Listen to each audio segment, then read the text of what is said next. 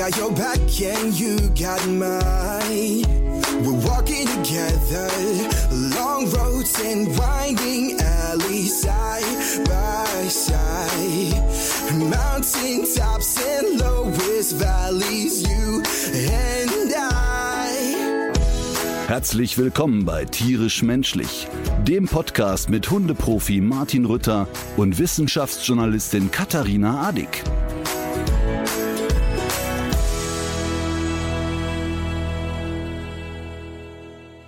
Ich habe eine gute Nachricht. Das finde ich schön.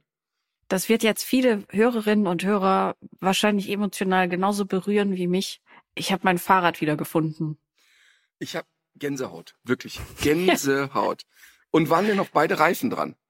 Ja, also viel mehr allerdings auch nicht. Es hingen aber auch Dinge am Fahrrad, die ich gar nicht kenne. Also das Fahrrad wurde geschmückt. Mit anderen Worten, du hast einfach ein, ein fremdes Fahrrad mitgenommen. Es ist mein Fahrrad. Es steht auch leider noch da, wo es jetzt steht, weil jemand das, ähm, das, das Radschloss abgeschlossen hat. Eine Person, die nicht ich war und jetzt mit diesem Schlüssel an einem anderen Ort ist.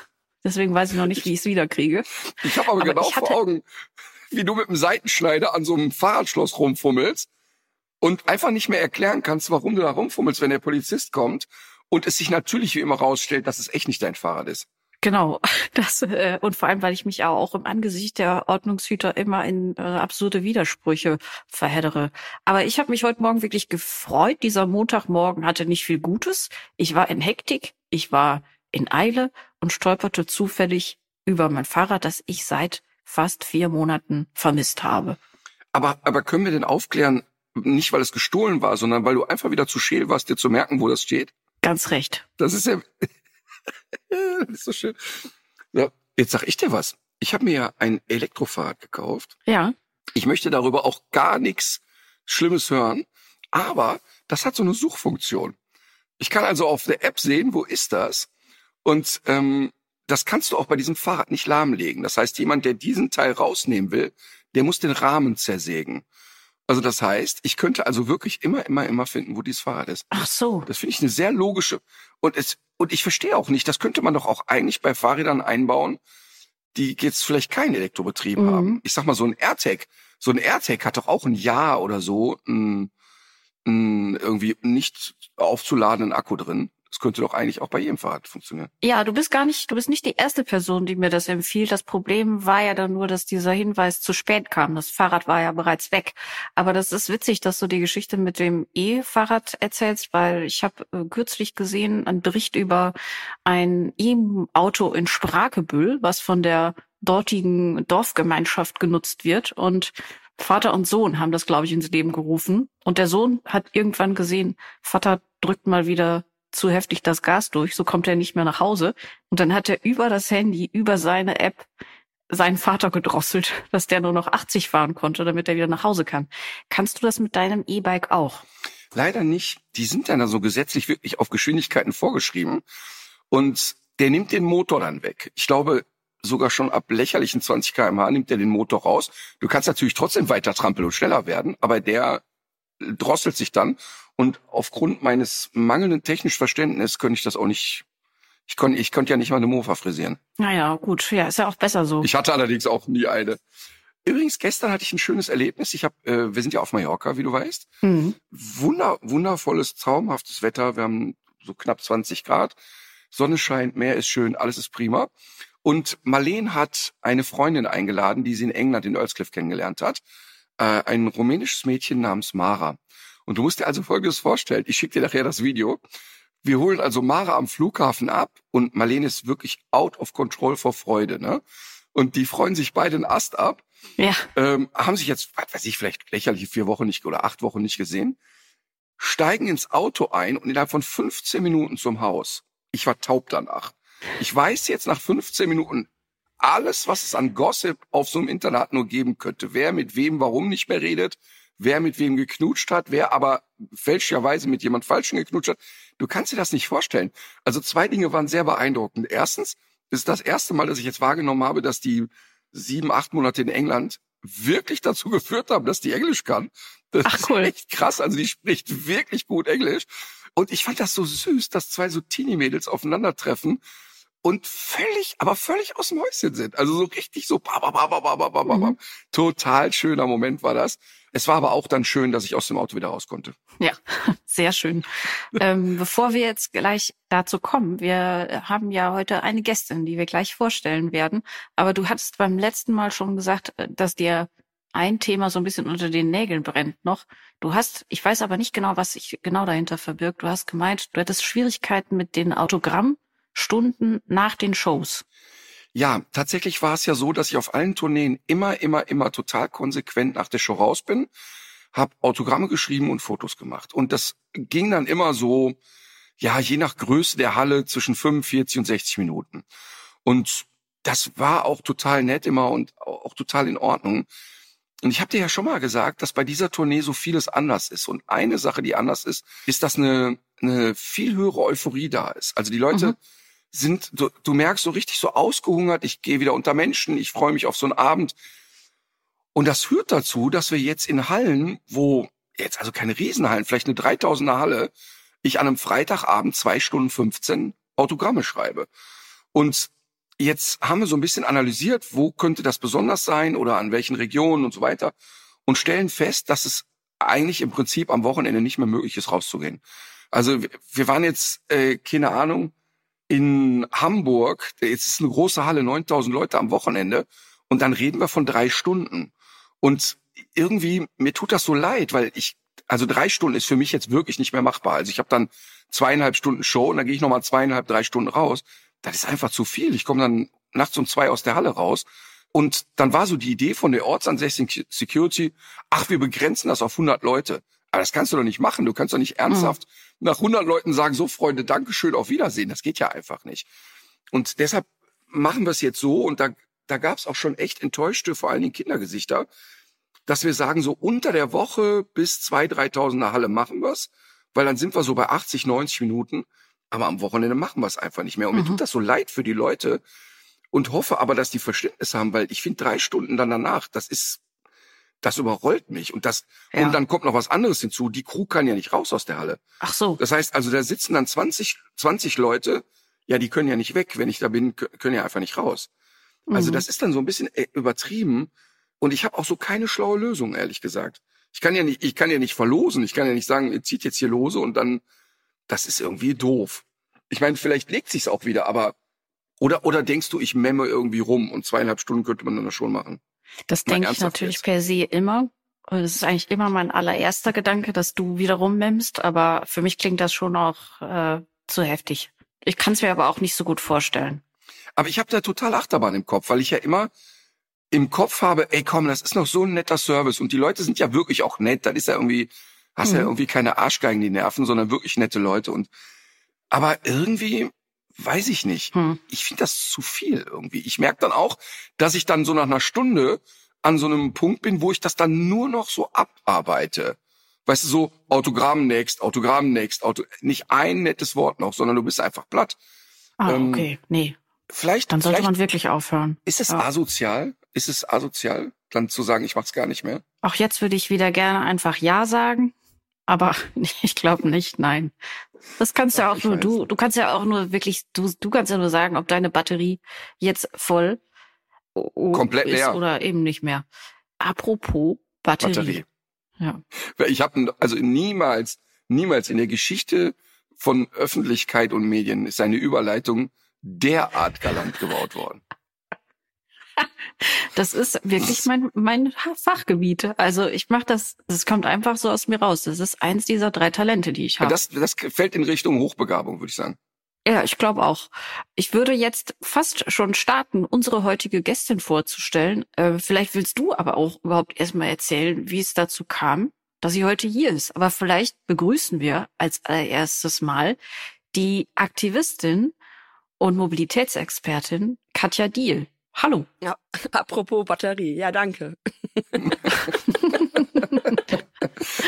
also ich bin Schön, auch nicht von dieser bist. Welt, ich bin batteriebetrieben. Das hätten wir jetzt auch schon mal geklärt. Und du kannst mich auch immer finden. Also äh, wenn du, wenn du auf dem Handy eingibst, wo ist Katja Diel, Ah, kann jeder, kann jeder sehen. ja, das hilft mir sehr. Aber vielleicht, wenn ich irgendwo abgestellt werde, werde ich auch dekoriert. Jetzt bin ich schon wieder ein bisschen unentschlossen. Das kann natürlich sein.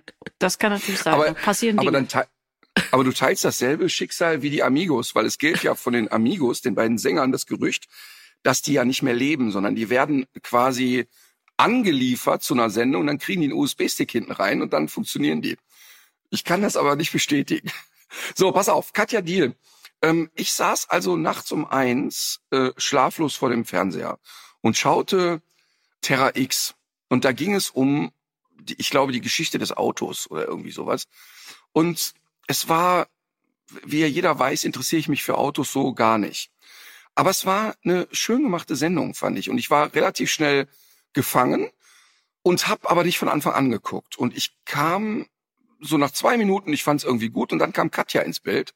Und dann muss ich ehrlich gestehen, konnte ich nicht mehr wegschalten, weil äh, Katja kam ins Bild und zwei Dinge waren für mich so ganz heftig.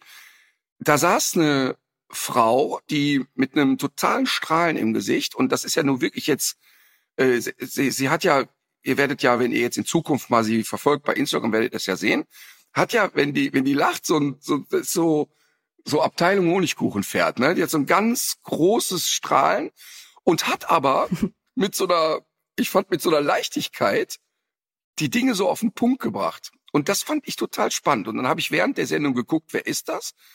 Und war sehr beeindruckt, wie viel sie macht. Aber noch mehr war ich beeindruckt, wieso kenne ich die denn dann nicht? Mhm. Wieso nehme ich sie nicht wahr? Obwohl sie sehr relevantes Zeug erzählt und, und sehr vehement ist und so.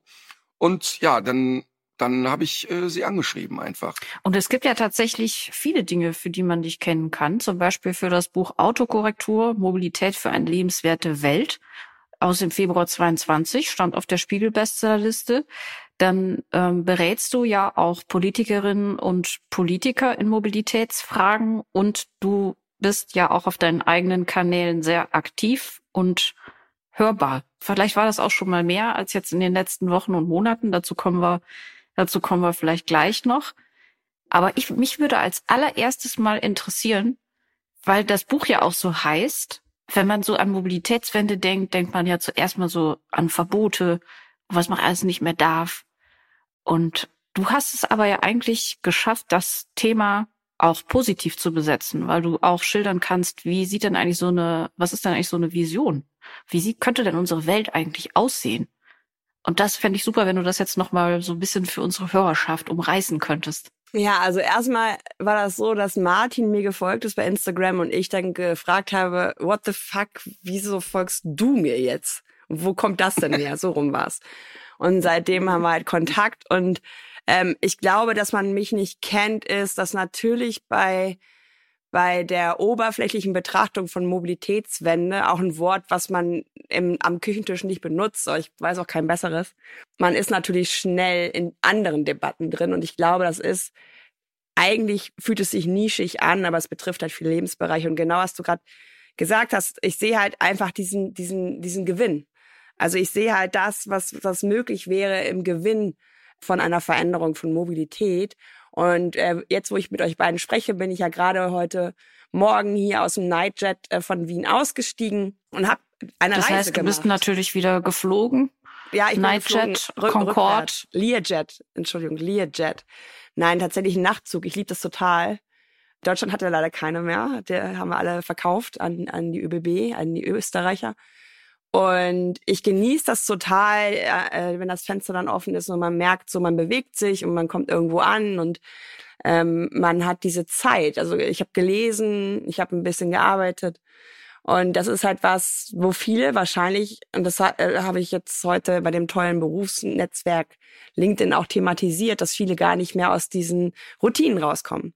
Und deswegen genau richtig, dass wir mit der Vision anfangen, weil ich wohne jetzt hier in Hamburg-Eimsbüttel. Hamburg-Eimsbüttel ist der am dichtesten äh, besiedelste Stadtteil von Hamburg. Ich sage immer so ein bisschen böse, hier wohnen die Hipster, wenn sie Kinder kriegen. Mhm. Also vorher noch Schanze und Party und so und jetzt ist hier so ein bisschen gesetzter. Ja. Du hast aber in einem Spüttel das, was viele ja gerade auch versuchen, diese so, sogenannte 15-Minuten-Stadt. Also alles Wichtige, was du täglich brauchst, Bildung, Einkaufen, keine Ahnung, wir haben hinten einen Weiher, ne, alles innerhalb von 15 Minuten zu erreichen. Aber das Ding sieht aus wie ein Open-Air-Autohaus. Also, Aber du wolltest ja eigentlich sorry, wenn ich jetzt kurz reingrätsche, ne? Ähm, das wäre ja schon so das Problem, weil du jetzt gerade schon von dieser 15 Minuten Stadt gesprochen hast.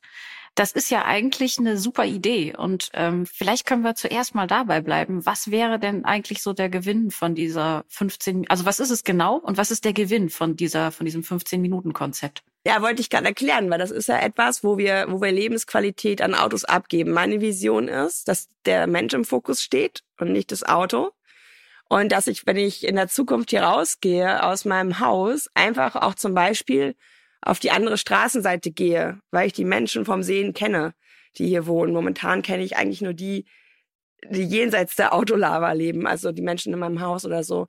Ich sehe halt eine Fläche vor dieser Tür, die komplett frei ist, die komplett grün ist, wo Bänke stehen, ein Tauschhaus, wo vielleicht auch irgendwas ist, äh, wo eine Leiter, ein Bohrhammer, keine Ahnung was, diese Dinge, die wir alle haben, obwohl wir eigentlich nur wissen müssten, wer in der Nachbarschaft hat das eigentlich. Es gibt ähm, das lauteste Geräusch ist Kindergebrüll. Äh, ähm, ich höre die, ich höre die Natur. Es ist wieder viel zurückgekehrt. Also sehr viel Aufenthaltsqualität vor Ort, sehr viel weniger Stress sehr viel weniger ähm, auch diese Hypermobilität, die wir manchmal haben.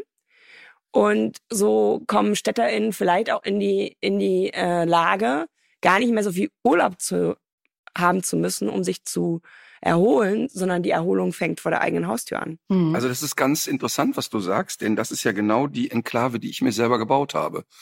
Also ich habe das hier schon ein paar Mal erlebt. Ich habe einen alten Reiterhof gekauft, obwohl ich mit Pferden gar nichts am Kopf habe. Der Teil, der da jetzt für Pferde genutzt wird, wird von einer therapeutischen Reiteinrichtung genutzt. Also die begleiten behinderte Kinder, viele Flüchtlingskinder dürfen da mal einen schönen Tag haben und so weiter. Und ich habe da eigentlich alles, was ich brauche, wirklich in diesem kleinen Kaff. Ich könnte also für mich privat alles, was ich brauche, habe ich im Umkreis von wirklich maximal 15 Minuten mit dem Fahrrad. Also wirklich alles. Da gibt's nichts, was ich vermissen würde. Also von daher bin ich schon in einer ziemlich privilegierten Situation und weiß genau, was du meinst. Und das, was du beschreibst, ist eigentlich genau der Ort oder der Lebensraum, in dem ich als Kind gelebt habe. Da waren das halt im Ruhrpott, waren es eben so diese kleinen Zechenkolonien. Da standen überall so kleine Zechenhäuser, ähm, die wirklich winzig waren, mit einer steilen Treppe nach oben.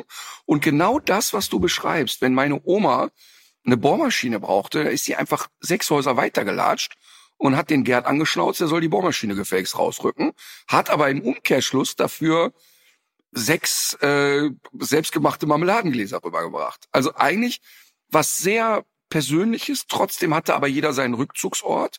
Ähm, es war also klar, jeder kann auch mal Zeit für sich haben.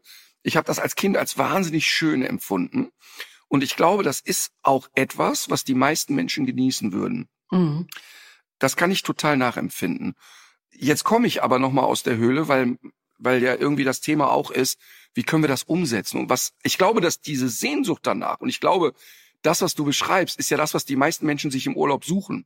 Genau das. Also wenn ich aus meinem Alltagsstress mit dem vielen Reisen und den vielen beruflichen Kontakten, die ich habe, gehe ich ja immer raus aus der Situation und sage, boah, jetzt schnaufe ich mal durch und jetzt höre ich mir, wir hatten ja hier schon, wenn wir Empfehlungen gegeben haben, war eine meiner Ratschläge, spazier mal durch den Wald und hör mal einfach 20 Minuten den Vögeln zu. Einfach nur mal, nimm das mal wahr.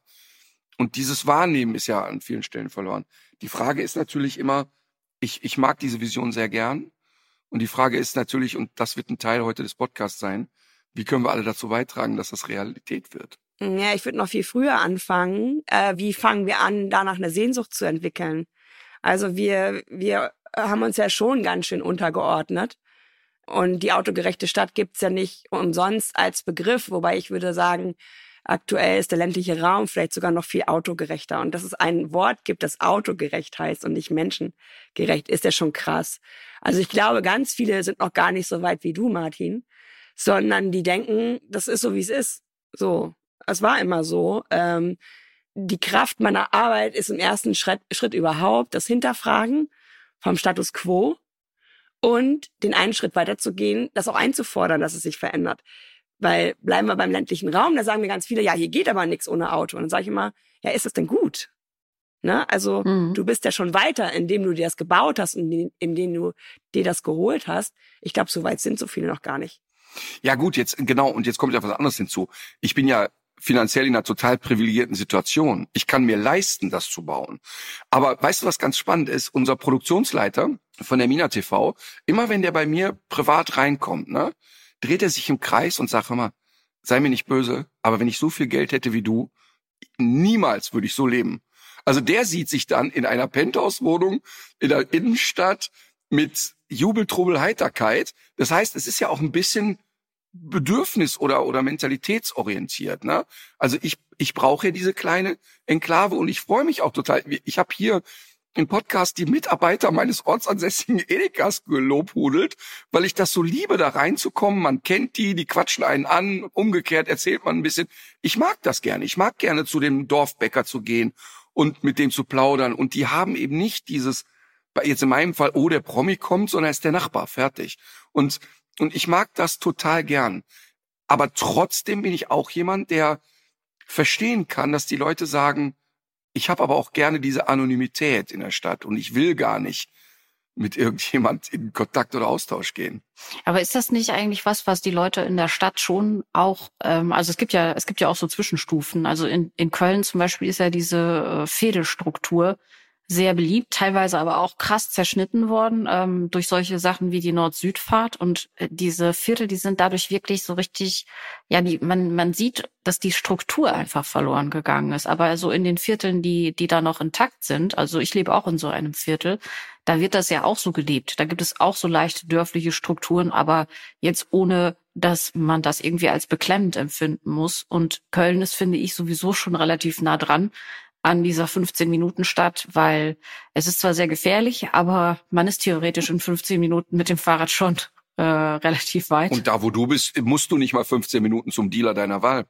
Äh, eben, da rufe ich nur eben schnell das Fenster runter. Ähm, genau, ich glaube eben, das ist ja, das gibt's eben in der Stadt in diesem, in dieser Form auch. Und ich denke nämlich auch, dass diese positiven Bilder, die mehren sich ja. Also ich, ich sehe das jetzt zum Beispiel bei Twitter in letzter Zeit öfter, dass zum Beispiel Städte wie Barcelona oder Gent oder auch New York und so weiter diese Räume geschaffen haben und auch aus Experimenten aus der Corona-Zeit äh, zum Teil ja auch dauerhafte Lösungen geworden sind. Und das ist ja letztlich etwas, da muss man ja noch nicht mal der geselligste Mensch der Welt sein, wovon wirklich alle profitieren, weil es einfach weniger Lärmbelastung ist und Lärmbelastung ist ja gesundheitsschädlich auch, weil die Luft besser wird, weil es einfach weniger gefährlich ist für Fahrradfahrer, für Fußgänger und weil insgesamt auch so eine, eine größere Entspannung einfach in der Stadt selber möglich ist, ohne dass man diese urbanen Vorzüge, die ich auch nicht missen möchte, verliert, oder? Also Paris möchte die Leichtigkeit und das Grün eines Dorfes mit dem Komfort einer Großstadt verbinden. Mhm. Und das ist, finde ich, genau das Bild, dass du die Anonymität wählen kannst, dass du aber auch verbunden sein kannst. Also bei mir in Hamburg ist es ja schon ungewöhnlich, dass Leute im ganzen Haus sich kennen. Das ist schon ungewöhnlich. Also ich mhm. kenne alle, die hier wohnen. Das würde auffallen, wenn hier jemand ist, der nicht hingehört. Und ich mag das. Und meine Eltern wohnen in so einer ländlichen Struktur, da will ich nicht tot über den Jägerzaun hängen. Also wenn ländlich, dann wäre ich wahrscheinlich sogar eher Team Reiterhof, weil ich da wirklich das Gefühl hätte, das ist so ein Rückzugsort, dass ich es auch ländlich nennen möchte. Das Problem ist halt, dass ähm, wenn ich mit meinem Buch unterwegs bin und ich hatte letztes Jahr, ich habe mich gefühlt wie so ein Singer-Songwriter. Ich hab, war auf Tour. Ne? Ich habe mhm. teilweise sechs Tage die Woche aus diesem Buch gelesen und diskutiert. Und ähnlich wie Martin, deswegen musste ich gerade so ein bisschen schmunzeln. Ich krieg da manchmal auch nicht die Kurve danach. Und dann ist es irgendwie so halb eins und du denkst, boah, so. weil bei mir wollen die Leute immer noch so Hilfestellung. Was können wir machen? Warum geht's nicht voran? Und sind so verzweifelt. Mhm. Es gab auch, ich würde mal sagen, ein Drittel meiner Lesungen, da haben Leute geweint. Ne? Also es war entweder, weil sie Angst haben um ihre Kinder, äh, weil sie selber Angst haben auf dem Fahrrad. Mhm. Ne? Also es war sehr, sehr berührend, aber auch bedrückend zu merken, wie groß der Schmerz jener ist, die halt einfach Auto nicht mögen. In Deutschland zu sagen, ich möchte aber kein Auto fahren, ist so ähnlich wie im härtesten Techno-Club der Stadt zu sagen, nee, ich nehme hier nichts. Mhm. Na, also, hä, warum? Oder wenn du als Frau sagst, nee, ich möchte nichts trinken, mehr bist schwanger oder was. Also, das ist so eine Reaktion, die du kriegst. Und das ist halt was, wo ich einen anderen Freiheitsbegriff habe als die aktuelle Bundespolitik zum Beispiel, weil für mich ist Freiheit dann gegeben, wenn ich mir entscheiden kann. Mhm. Ich fahre Auto oder mach was anderes. Und diese Freiheit ist ja gerade nicht gegeben. Und ich habe das Mantra, dass jeder Mensch in Deutschland eigentlich das Recht haben sollte, ohne eigenes Auto leben zu können. Und da ist Auto noch drin, man kann es sich leihen, ne? Also Mhm. hat aber die Wahl. Und ich glaube, diese Vision, die fällt so vielen Leuten im Kopf so schwer, weil sie nur funktioniert, wenn du dich komplett aus dem Status quo von heute löst. Und dann vom Scratch, vom Null neu beginnst, ja. Ich glaube auch. Und ähm, ich habe jetzt zufällig gesehen, wir beide kommen aus der Nähe von Osnabrück und auch aus einer Gegend, wo es ja, wo die Infrastruktur jetzt auch so ist, dass man sich freut, wenn man 18 wird und Auto fahren kann und sich noch mehr freut, weil man ein eigenes Auto hat, womit man dann auch mal woanders hinfahren kann. So ist es jedenfalls mir gegangen und so bin ich irgendwie auch groß geworden. Also das äh, ist ja eine also die, die Deutschen verchecken ja extrem, wie unglaublich irrational ihre Beziehung zum Auto ist. Also bei mir selber ist das auch so. Man wird da immer so rationalisierend im Nachhinein, aber im Grunde geht's da ja oft um ganz andere Bedürfnisse. Ist das was, was du auch immer so als einen der größten Irrtümer sozusagen erlebst in der, in dem Zusammenhang? So wie, wie wir so an den Autos kleben? Also ich habe ja mit Martin auch über seine Automobilität gesprochen und äh, bei ganz vielen ist einfach auch immer ein gewisser Anteil Unehrlichkeit zu sich selber. Also da werden immer Sachen so vorgeschoben, warum man jetzt dieses Auto braucht. Und ich finde das nicht schlimm, wenn man dazu auch steht. Also es gibt jemanden, der hat gestern zu mir gesagt, Katja, ich finde deine Ideen alle geil, aber ich werde dich nie unterstützen, weil dafür bin ich viel zu bequem. Fand ich Mhm. ehrlich. Mhm. Mit solchen Leuten kann ich mehr anfangen als mit Leuten, die sagen, ah, ich würde ja gerne, aber. Ein anderer Herr saß bei mir in der Lesung, deutlich übergewichtig. Und er meinte, Katja, kannst du mir das bitte verbieten? Also solange es möglich ist, werde ich meine Tochter 800 Meter mit dem SUV zum Kindergarten bringen. Guck mich an, es wäre besser, wenn ich es anders mache. Aber Ich bin halt sackfaul. Ne, so. Und das Buch habe ich geschrieben, weil ich mit den ganzen Fakten einfach nicht weiterkomme. Ein deutsches Auto bewegt sich nur 45 Minuten am Tag mit nur einer Person. Autos werden immer größer und immer weniger Leute sind an Bord. Also völlig absurde. Bei Höhle der Löwen würdest du mit dem Produkt heute nichts mehr reißen. Mhm. Und dann habe ich gedacht, okay, ich kenne ja so viele Geschichten. Katja, Ähm, entschuldige. ich, Katja, ich entschuldige. das Ich will, mal. mal, Mhm. ich will mal kurz einhaken. Weil für dich sind diese ganzen Fakten so selbstverständlich, aber ich glaube für viele unserer Hörer und Hörerinnen nicht. Du sagst so als Beispiel, das hast du mir auch gesagt, ja, bei Höhle der Löwen könntest du mit so einem Produkt gar nicht landen. Ne? Erklär das mal kurz. Nimm mal die Fakten jetzt nochmal wirklich detaillierter oder, oder nochmal klarer, weil, weil all das, was für dich so eine Selbstverständlichkeit hat, ist für die meisten Menschen ja gar nicht so bewusst. Also 45 Minuten am Tag. Was heißt das? Das heißt also, wenn wir jetzt mal so analysieren, wie wird ein Auto in Deutschland genutzt, dann Ja, es wird halt meistens hingestellt, ne? Also es ist halt meistens ein, ein, ein, eine, eine Stahlschachtel, die ähm, 45 Minuten am Tag im Durchschnitt. Es gibt natürlich Menschen, die es länger nutzen, aber auch welche, die es kürzer nutzen. Äh, 45 Minuten am Tag genutzt wird. Und ansonsten steht das Ding rum, meist im öffentlichen Raum, der ja eigentlich allen gehören sollte. Also hier vor meiner Haustür ka- kannst du aktuell für 30 Euro im Jahr parken. 17 Cent am Tag. Ein Kinderzimmer, also ein, ein, Parkplatz ist 12 Quadratmeter, wird jetzt gerade übrigens größer gemacht, weil die Autos nicht mehr auf die alten Parkplätze ähm, passen, werden die Regeln geändert. Äh, Parkplätze müssen größer werden. Äh, Parkplatz sind 12 Quadratmeter, für ein 12 Quadratmeter Kinderzimmer hier in der Stadt, wo ich wohne, 400 Euro bestimmt. Und da ist ja schon ein Missverhältnis, ne? Warum, warum ist Wohnen aber in für der Autos Stadt, in der ich wohne, kostet auch der Autoparkplatz 400 Euro im Monat, würde ich sagen. Also 30 Nee. Euro im Jahr.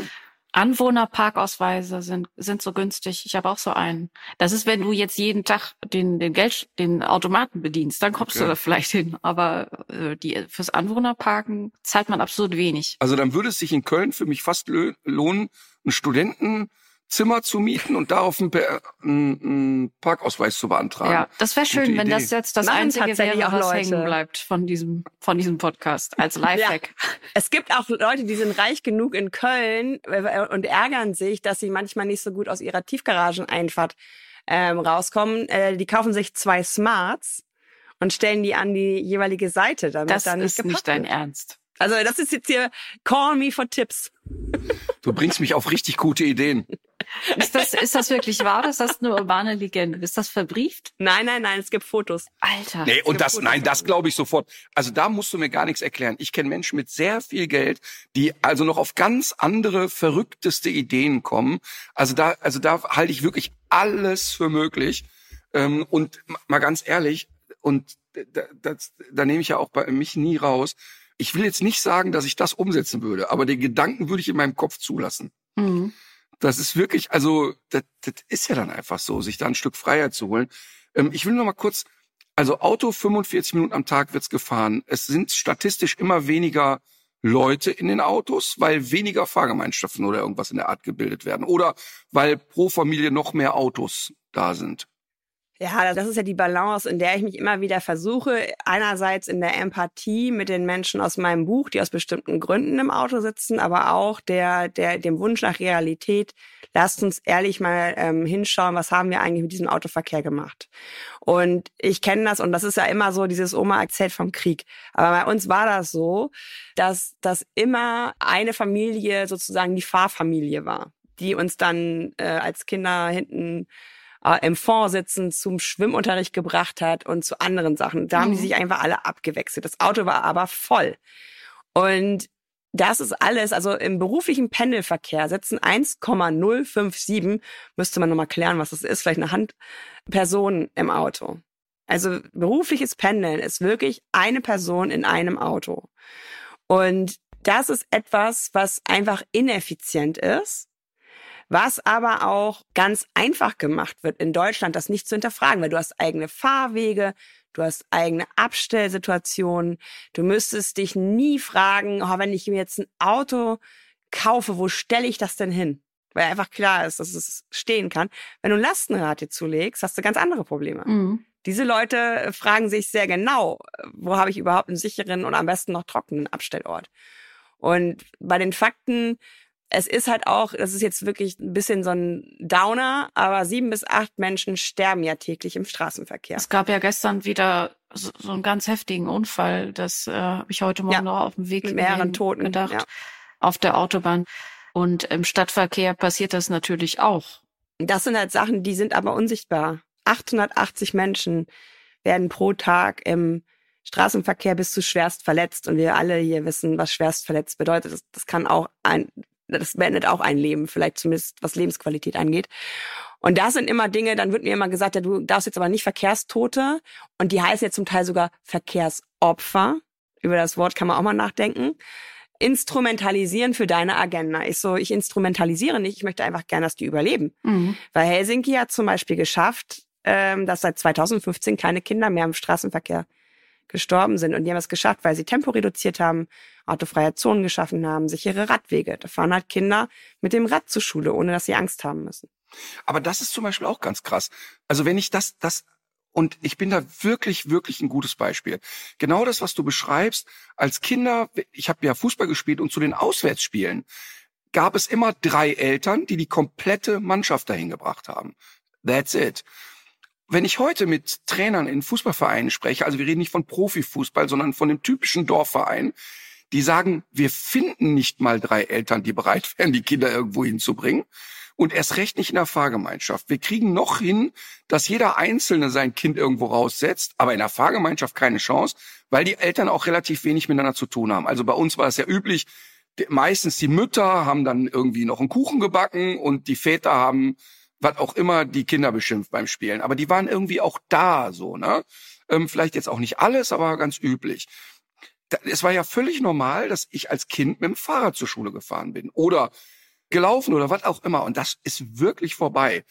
Und das hat aber auch damit zu tun, wie wir Eltern das natürlich vorleben. Also ich kann dir wirklich sagen, dass ich relativ regelmäßig meine Kinder, als sie klein waren, zur Schule gebracht habe, weil ich Schiss, totale Angst um die hatte. Also Mhm. nicht, nicht, weil ich dachte, ja, die schaffen jetzt nicht den Kilometer zu laufen, sondern weil ich im Winter morgens in Sorge war, hm, da müssen die da durch und da lang, oh, weiß ich nicht so genau. Dann, wie du schon sagst, ich hatte immer auch latente Angst um die im Straßenverkehr.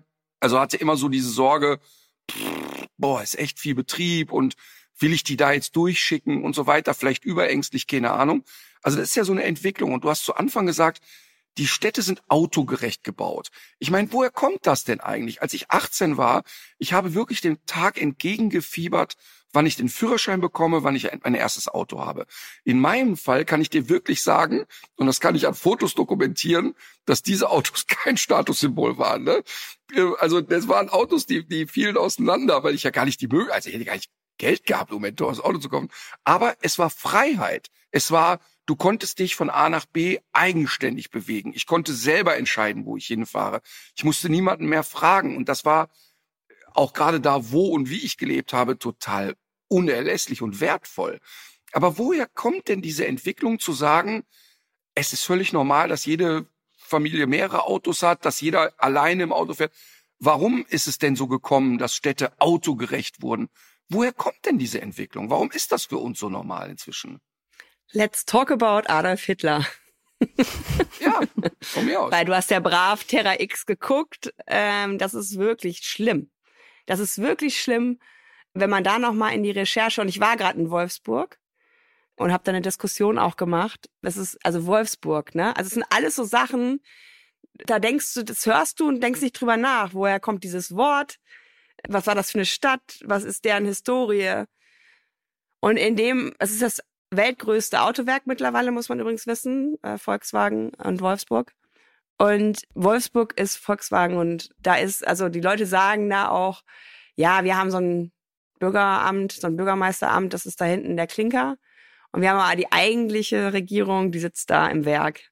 Ne? Mhm. Also das sagt schon mal viel aus über dieses Verhältnis. Also Adolf Hitler hat er die Volksmotorisierung damals ausgerufen, hat auch diesen Kraft durch Freude Wagen, ähm, wo man für sparen konnte, wo die Leute so ein Stempelheftchen hatten. Das ist aber alles dann nachher in die Kübelwagen für den Krieg geflossen. Also niemand, der gespart hat, hat jemals dafür ein Auto bekommen. Aber auch Und da, damit Katja, Katja entschuldige, entschuldige, bitte, tu mir einen Gefallen. Erklär das mal ausführlicher, weil das ist vielen Leuten nicht bewusst, was du jetzt erzählst. Weil deshalb saß ich ja mit offenem Mund auch vor dieser vor dieser Reportage. Ich fand das wirklich spannend und, und äh, aufklärend.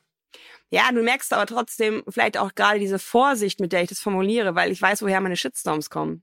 Also ja, ich merke gerade selber, okay. dass ich, okay, dass ich so auf. ein bisschen, also lass uns zusammen dran arbeiten und du fragst nach oder auch Katharina, weil ich mhm. habe bei manchen Sachen mittlerweile in der Deutlichkeit, in der ich sie schon mal gesagt habe, eine Hemmung, weil ich, mhm. weil ich weiß, oh, da krieg, krieg, krieg, krieg ich wieder die nächste Watsche. Also. Aber wer, aber wer, wer, wer, wer, wer, wer, wer, wenn, wenn wir jetzt darüber reden, und ich kann es ja, ich kann es ja gleich nochmal zusammenfassen, was ich da gesehen habe, und wenn ich Quatsch erzähle, kannst du es ja korrigieren.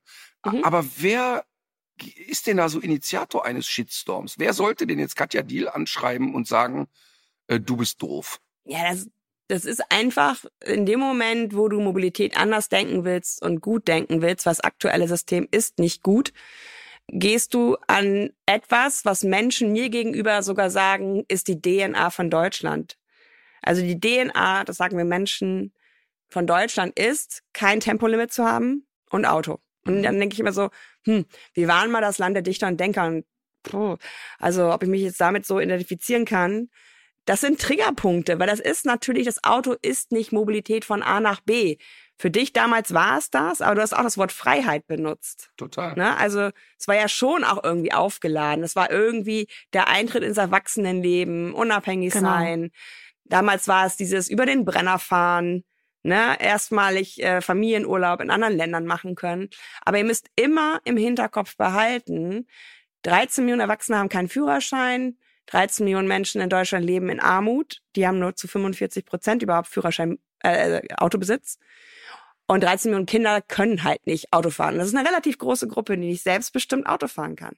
Und diese Freiheit, die die Menschen da mit dem Auto verbinden, ist halt ganz vielen Leuten verwehrt. Und da will ich halt immer darauf hinweisen, dass das System aufgrund des Wunsches äh, nach den Kriegen demoralisiertes Land, besiegtes Land, Wirtschaftsaufschwung. Es ist ganz viel mit dem Auto verbunden. Mhm. Weil ähm, Hitler schon angefangen hat mit den Autobahnplänen. Dann kam diese Tank- und Rast-Situation, dass du auch eine standardisierte Autobahn hattest mit so äh, immer sicher sein, dass du tanken kannst, dass du äh, Pausen machen kannst. Also es ist ja ganz viel passiert, um das so zu ermöglichen. Und da kriege ich natürlich den Shitstorm, wenn ich sage, dass, dass wir aber alles auf das Auto ausgerichtet haben, dass das Auto nicht von selber erfolgreich war, sondern durch Steuern, Subventionen, externalisierte Kosten, also zum Beispiel diese Unfallkosten, werden ja von der Gesellschaft bezahlt und nicht von den Autofahrenden. Mhm. Also selbst Menschen ohne Führerschein zahlen das ja mit. Und das Aber auch die Schadstoffe in der Luft, oder? Also diese ganzen ja. gesundheitlichen Belastungen wie durch Feinstaub, Stickoxide und so weiter und so fort. Das, da hat sich zwar ein bisschen was getan, aber da gibt's ja immer noch viele Städte, die die Grenzwerte überschreiten. Oder es gibt neue Erkenntnisse, die zeigen Zusammenhänge zwischen Feinstaub und Demenz und so weiter. Und man muss drüber nachdenken, ob die Grenzwerte vielleicht nicht sogar noch zu hoch sind. Und das zahlt nicht derjenige, also das zahle nicht ich mit meinem Spritgeld oder mit meiner Kfz-Steuer oder so das externalisiere ich zum Beispiel auch komplett. Das blase ich so in die Luft, ohne dafür zur Rechenschaft gezogen zu werden. Aber ich will noch mal einmal ganz kurz auf die Adolf Hitler Geschichte, die ich da bei Terra X gesehen habe. Also der Gedanke war, so, wir möchten jetzt, dass ein Volk mobil ist und jeder soll sich ein Auto leisten können. Es wurde dann der Käfer irgendwie an den Start gebracht und die Leute konnten und sollten mit so einem ja, Bonusheft, nenne ich das jetzt mal, fünf Mark im Monat sparen und davon sich dann irgendwann auch relativ zeitnah das Auto ermöglichen. In Wahrheit ist das Geld genommen worden und ist in äh, Rüstungsindustrie oder in Bau des Kübels, also eines Autos, was im Krieg genutzt wurde, investiert worden. Aber trotzdem entstand ja eine gewisse Mobilität und die Leute konnten plötzlich sich ein Auto leisten oder hatten zumindest die Infrastruktur, die mehr und mehr geschaffen wurde. Und das heißt also, aufgrund dieser Geschichte wurde plötzlich so eingepflanzt in die Gehirne, ey, es ist irgendwie gut, ein Auto zu haben und es, jeder, es bedeutet Freiheit. Und wenn ich dich richtig verstehe, ist ja im Prinzip eine politische, konzeptionelle Entscheidung getroffen worden. Wir richten alles auf eine Automobilität aus. Und deshalb ist dieses Vehikel so erfolgreich geworden. Irgendwann wird es dann und ist es dann in Deutschland ein großer Wirtschaftsfaktor geworden und irgendwann so selbsterklärend. Und wie du ja schon sagst, ich habe völlig unbewusst das Wort Freiheit benutzt. Für mich war es als 18-Jähriger leckt mich allemal. Und für mich war auch einfach klar, ich setze mich in dieses alte, klapprige Auto und fahre 1350 Kilometer nach Biarritz und freue mich wirklich wie ein Schneekönig in Frankreich am Strand zu stehen. Klar habe ich auch Interrail gemacht. Das war ja auch, als ich ein junger Mensch war, war ja ein Interrail-Ticket gut erschwinglich. Also da konntest du ja wirklich für relativ überschaubares Geld mit dem Ticket über eine begrenzte Zeit im Zug von A nach B tuckern quer durch Europa. Aber jetzt will ich noch mal einmal wieder zurück. Das heißt ja im Grunde müsste man, ich sag bewusst nur, einen Paradigmenwechsel hinkriegen, der da heißt, Leute, wir schaffen jetzt Voraussetzungen, die auch Bahn und Zug und alles Mögliche drumherum irgendwie sexy macht. Also das heißt, wir schaffen die Möglichkeit, dass Autofahren irgendwann, sage ich mal, gar nicht mehr so alternativlos ist. Das muss ja eigentlich dann die Kernidee sein. Ja, die Kernidee ist auf jeden Fall, äh, dass Alternativen da sein müssen. Weil das waren ja mhm. viele auch in meinem Buch, die gesagt haben, hier wird mir seit 20 Jahren eine Bahnstrecke versprochen, bekommen habe ich eine Autobahn. Sobald diese Bahnstrecke käme, würde ich die Karre verkaufen, weil ich mag eigentlich gar nicht Autofahren. Aber so wie ich hier gerade lebe, muss ich ein Auto haben. Aber dann kannst du auch gleich hier den Spiegel mal nach draußen halten. Hamburg-Eimsbüttel. Hier habe ich die U2, die zum Hauptbahnhof führt. Hier habe ich ganz viele Busse, Taxen, ähm, On-Demand-Rufbussystem. Also alles, was es an, an Möglichkeiten gibt. Und trotzdem ist das Ding vollgeparkt bis ohnehin. Mhm. Was heißt, Angebote schaffen richtig, aber auch Orteprivilegien wegnehmen. Also ohne dem ändert sich ein Automensch nicht. Wenn der Automensch hier durchfährt und immer wieder vor der eigenen Haustür parken kann, dann sieht er vielleicht im Augenwinkel mal, oh, hier ist sogar eine Haltestelle. Aber der wird halt nicht äh, sein Verhalten ändern. Mhm. Aktuell verändert sich Mobilitätsverhalten nur bei so Klassikern wie Kind kommt in die äh, Familie, Mensch geht in Rente und so. Das sind Anlässe, wo Mobilität sich verändert oder Umzüge. Aber wenn du hier wohnst in Hamburg-Eimsbüttel ein Auto hast, dann veränderst du nichts an deiner Mobilität oder an deiner Abstell-Nicht-Mobilität. Mhm. Nur weil du Angebote hast. Also das muss auch in die Ehrlichkeit der Debatte rein. Ja. Total. Und, und das Thema Bequemlichkeit, ne? Das ist genau das, was du beschreibst. Und da, das kenne ich bei mir hoch und runter. Das ist genau das Gleiche. Mein Umstieg jetzt auf ein E-Fahrzeug, ne? das ist absurd, aber trotzdem ist das in meinem Kopf, dass ich mir so Gedanken mache wie, boah, scheiße, da muss ich aber nach 350 Kilometern mal 20 Minuten Pause machen. Oder da muss ich diskutieren mit Hotels, habe ich dann auch so eine Zapfsäule. Das ist alles mehr Aufwand. Für mich erstmal mehr Aufwand. Und ich bin einfach stinkfaul. Und mich nerven diese Sachen total. Jetzt treffe ich die Entscheidung trotzdem, weil ich ja, sag ich mal, ein Bewusstsein für die Problematik habe. Also treffe ich trotzdem die Entscheidung, den Verbrennermotor abzugeben. Das ist eine total klare und bewusste Entscheidung. Aber auch das, die, die Bequemlichkeit, die ich habe durch mein Fahrzeug, ist einfach so hoch im Vergleich zu dem, was ich in Kauf nehmen müsste. Und wir haben das Wort ja hier oft benutzt. Deshalb aus tiefster Seele wünsche ich mir eine Ökodiktatur.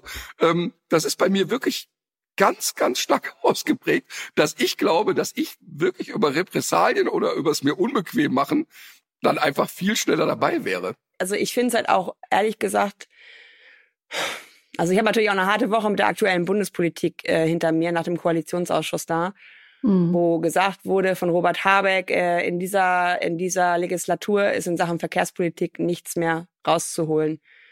Und das ist ja jetzt, wo ich auch wirklich richtig ins Selbstmarketing gegangen bin und gesagt habe, das wird so viel schwerer nochmal für mich in meiner Arbeit, die ich so tue, weil es ja noch nicht mal gewünscht ist. Und die tun ja noch nicht mal mehr so. Und ähm, deswegen finde ich halt auch immer so interessant, ähm, warum Leute sich so, warum die so triggermäßig auf das Wort Verbot also es ist ja auch verboten, Leute zu töten. Also es ist verboten, Total. also es sind ja ganz schön viele Sachen verboten, die eigentlich logisch sind. Da könnten wir auch sagen, komm, wir machen jetzt hier Eigenverantwortung, jeder von euch kriegt eine Knarre, ihr dürft aber keinen töten. Ne? Also das ist halt das Ding, wo Leute meiner Meinung nach sehr positiv reagieren, auf eine klare Vision. Also der Mensch, der etwas verändert, muss natürlich sagen, da geht's jetzt hin. Wir gehen jetzt erstmal durch ein Tal der Tränen, weil es werden sich Dinge ändern, es werden sich Routinen ändern. Ihr müsst euch irgendwie an andere Dinge gewöhnen. Aber wenn du in Paris, in Barcelona, in, in Skandinavien oder auch den baltischen Staaten die unfassbar weit sind in, in dieser Verkehrswende, zumindest in den Städten.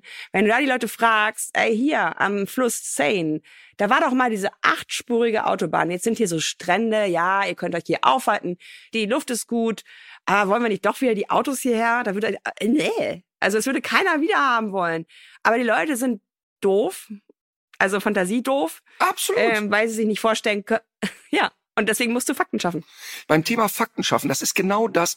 Ich muss wirklich in den Fernseher kotzen, wenn jemand wie Dieter Nuhr, der ein Meinungsmacher ist, da ein erzählt von, ähm, ja, die Grünen, das ist ja wirklich, da kommt einer Sekte gleich und äh, ich habe da keinen Bock, mich hier bevormunden zu lassen und so weiter. Ganz banales Beispiel als Rauchverbot in Kneipen und Restaurants eingeführt wurde, was wurde geschrien? Die gehen alle pleite, du kannst jetzt die ganze Gastronomie schließen, niemand. Wenn du heute dem militantesten Raucher sagst, ey, in so einem Restaurant nochmal eine Quarzen, wie wert? Denn die packen sich alle an den Kopf. Es ist völlig normal und gelernt. Und so sind viele andere Sachen. Und ich finde ein Beispiel mit, der Knarre, da werden viele sagen, ja, da ist ja ein bisschen weit hergeholt. Ist es überhaupt nicht. Es ist doch ganz klar, dass wir in einer Gemeinschaft ganz klar Verbote und Regeln aufstellen müssen, weil sie sonst nicht funktionieren kann. Es ist auch ein Verbot, bei Rot muss ich anhalten, fertig, ist nicht diskutabel, kannst nicht morgens überlegen, ach, heute fahre ich mal bei Rot. Und ich finde das so abgefuckt und mich nervt das total, dass wir so hysterisch sind bei dem Thema. Thema Tempolimit, ne? Ich bin wirklich viel unterwegs. Ich habe in der Spitze 70.000 Kilometer im Jahr im Auto. Und ich bin auch viel nachts unterwegs. Und ich bin ganz weit davon entfernt, ein Raser zu sein. Und ich fließe da so mit 160 irgendwie dahin. Aber es ist doch, was würde sich denn in meinem Leben verändern, wenn jetzt jemand sagen würde, nur zur Info, wir reden hier von 100. Was würde sich denn verändern? Komme ich zwölf Minuten später in Berlin an? Na und? Und ganz ehrlich, ich, ich bin jemand, der betroffen wäre davon. Ey, dann sollen die das doch entscheiden. Und das ist das, was mich so ankotzt. Mich kotzt einfach an, dass jeder Mensch in seinem Rahmen sagt, Nee, das akzeptiere ich nicht. Thema hat nichts mit uns zu tun, aber Thema harte Ausschreitungen in Fußballstadien. Wo soll das Problem liegen, dass es nur noch personalisierte Tickets gibt? Wo soll das Problem liegen, dass ich mich bei Facebook und Instagram nur noch mit dem Personalausweis anmelden kann? Wo soll das Problem liegen, dass ich nur noch mit Vorzeigen eines Ausweises einen Welpen verkaufen darf? Das ist doch alles Pipifax. Und, und letztlich ist es aber natürlich in der Politik und wenn ich mich mit Politikern unterhalte, sagen die mir auch off Records total ehrlich, Ey, weißt du, ein Problem ist, wenn du vier Jahre lang Entscheidungen treffen darfst, und da sind viele Entscheidungen dabei, die aber weitreichend sind für die nächsten 10, 20, 30 Jahre. Jeder von uns möchte gerne wiedergewählt werden. Und es ist ganz schwierig, eine unpopuläre Entscheidung zu treffen. Und das verstehe ich. Und, und das ist das, was total nervt. Ich habe in letzter Zeit öfter gedacht, was so diese Politikergeneration, die jetzt gerade am Start ist, äh, was die wohl mal so rückwirkend auch ähm, über sich lesen wird. Und insbesondere jetzt auch vor dem Hintergrund, Weltklimabericht kommt raus, aber diese Erfassung der Sektoren wird aufgeweicht. Also Wissing wird nicht mehr dafür bestraft, wenn er seine Hausaufgaben nicht mehr macht. Wenn er eine 5 schreibt, ist nicht so schlimm, weil wenn er jemand anders findet aus einem anderen Sektor, der eine zwei schreibt, haben die zusammen eine drei und dann ist es voll in Ordnung. Und ich finde es so krass auch, sich hinzustellen, einerseits und zu sagen, ähm, das wurde jetzt auch in irgendwelchen Talkshows kolportiert, ja, es ist ja nicht der Verkehrsminister, der die Sache ähm, versaut, sondern es sind ja die Leute. Und wenn man, also es ist ja wirklich unfassbar, wie wenn man auch gerne Bahn fährt, so wie ich, aber man kann ja nicht daran vorbei gucken, dieses System ist, also das, das ist, man hat die ganze Zeit Angst, dass das irgendwie kollabiert, weil das in den letzten zig Jahren so vernachlässigt wurde. Und viele, viele Arten von Infrastruktur ja auch. Und stattdessen sind so Augenwischerei-Geschichten gekommen, auch für die Städte wie diese E-Roller. In Paris habe ich jetzt eben gelesen, hat man sich mit über 90 Prozent dafür entschieden, die wieder abzuschaffen, weil die alle nur noch nerven, weil die im Fluss landen und so weiter. Und so eine vernünftige Mobilitätsstrategie die jetzt wirklich auch sozial gerecht ist, die sich alle leisten können, wo diese Wahlfreiheit besteht, die unsere Luft sauber macht, die unsere Kinder sicher über die Straße laufen lässt. Also ich sage immer unsere Kinder, ich habe ja keine die Kinder anderer Leute, aber ich will auch sicher über die Straße laufen und das wird nicht umgesetzt und gleichzeitig habe ich aber den Eindruck, dass man manchmal auch tatsächlich so ein bisschen verkennt und deswegen würde ich gerne auch mal so über Lösungen sprechen, dass man ja dann doch manche Sachen auch anschieben kann. Also es gibt ja so etwas wie Ratentscheide auf lokaler Ebene. Es gibt Leute, die sich für Radwege gerade gemacht haben, mit so Einzelinitiativen zum Beispiel. Und mich würde jetzt auch wirklich auch sehr interessieren, wie dann eigentlich aus deiner Sicht, Katja, jetzt so auch die Lösungen aussehen könnten und was man selber machen kann. Darf ich noch mal einmal kurz einhaken und was fragen? Wenn sich ein Christian Lindner hinsetzt und sagt, ja, so Grundsicherung für Kinder ist einfach hier nicht möglich. Ähm, und nicht der Wissing ist hier das Problem und eine politische Entscheidung ist hier das Problem, sondern jeder Einzelne versaut's ja gerade. Ich frage mich ernsthaft, warum wir in einer Gesellschaft leben, dass das einfach so durchgewunken wird, dass da keiner senkrecht steht und sagt, hör mal, was redet der für ein Dünnschiss? Also das, das ist doch das, was ich so krass finde. Ich finde es total Wobei bei der krass. Kindersicherung gibt's ganz schön Gegenwind. Jetzt habe ich den Eindruck. Zum Glück. Ja, ja. Also ich habe ähm, gerade heute gesagt, wir verkleiden Kinder einfach als Autos. Aber Ja. es ist doch, es ist doch wirklich absurd, dass du in diesem Land ja eigentlich an so vielen Stellen, es wird nicht in Bildung investiert, die Schulen verrotten und hast du nicht gesehen. Ähm, und da sitzt dann ein Typ mit einem Selbstverständnis, sagt er einfach, nee, wieso? Nicht die politischen Entscheidungen, die wir treffen, sind das Problem, sondern der Bürger ist das Problem. Und alle sagen so, ach so, ja, gut, also dann, ne, dann gibt's dann irgendwie noch fünf Comedians, die sich drüber lustig machen und, und ein paar Aktivisten. Und der Rest der Welt sagt so, aha, das war's. Und das ist doch abstrus. Woher kommt so eine Entwicklung? Sind wir dann, keine Ahnung, sind wir so abgestumpft, dass wir uns daran gewöhnt haben? Oder ist den Menschen oft die Reichweite nicht bewusst? Also, oder die Tragweite eines solchen Kommentares oder die Tragweite von politischen Entscheidungen. Denn, denn ähm, da haben wir ja über Klimawandel und so weiter ja schon oft drüber geredet. Ist den Menschen einfach nicht bewusst, dass wenn wir die, die Reißleine nicht ziehen, und zwar ziemlich gern nicht dran ziehen, dass wir ein, ein, ein, ein echtes Problem haben? Ist das immer noch nicht bewusst? Ja, wir haben ja noch sechs Jahre und ähm, das ist den Leuten nicht bewusst. In dem Sinne, dass wir in einer ziemlichen Verdrängungsgesellschaft äh, leben. Ich habe das bei den Interviews, die ich mit den Leuten gemacht habe, zu ihrer Automobilität auch gemerkt, dass, dass die nach einer Stunde Zoom-Call mit mir völlig fix und foxy waren, weil sie das erste Mal in ihrem Leben drüber nachgedacht haben, was ist eigentlich, wenn man nicht mal Auto fahren kann, wenn ich das Auto nicht bezahlen kann, wenn ich mir das Bein breche. Na, das genügt ja schon, um einen Schalt-Pkw zumindest nicht mehr zu fahren. Und die ver- verdrängen die Möglichkeit, dass sie nicht Auto fahren können, genauso wie den eigenen Tod. Klingt jetzt hart, Mhm. aber ist so. Die beschäftigen sich nicht damit. Was kann eigentlich sein, wenn ich alt bin? Mhm. Also auch meine Eltern haben ja in diesen beschriebenen ländlichen Umfeld, im Saft ihrer Jahre mit Anfang 50 ihr Haus gebaut. Ja, jetzt bin ich halt die Tochter und mein Bruder der Sohn, die da hinfahren und die fahren. Ne? Also es sind halt Sachen, du, du, du triffst ja bestimmte Entscheidungen, die viel mit Mobilität zu tun haben, wie zum Beispiel, ah, jetzt kommen Kinder, wir ziehen aufs Land. Da ist eine beständige Autoabhängigkeit dann Teil des Games. Und es ist eine beständige einer ist immer am Meggern, weil äh, die, die Teenies dann immer sagen, wo zur Hölle wohnen wir hier eigentlich? Mhm. Hier ist mhm. überhaupt nichts los. Und die Eltern denken, aber war, du warst damals, als du so klein warst, ganz zufrieden damit. Ja, es verändert sich alles. Und ich habe mitgenommen aus der fünfwöchigen Interrail-Tour letztes Jahr, wo ich in genau diesen ganzen Städten war, wo was passiert. Das sind erstens sehr oft Bürgermeisterinnen, also Frauen. Das heißt nicht, dass Frauen besser sind, aber sie denken vielleicht anders über Mobilität nach, weil sie Carework kennen. Also genau. unbezahlte Pflegearbeit, Kinder großziehen, ältere Leute pflegen, ist nicht bezahlt. Und deswegen ist die Mobilität auch unsichtbar, die mhm. da auch Produkte benötigte. Und ich habe gemerkt, alle in Paris, die ich so in bestimmten Vierteln auf Anne Hidalgo, die Oberbürgermeisterin, ähm, angesprochen habe, die das gerade alles verändert, fanden die zum Kotzen.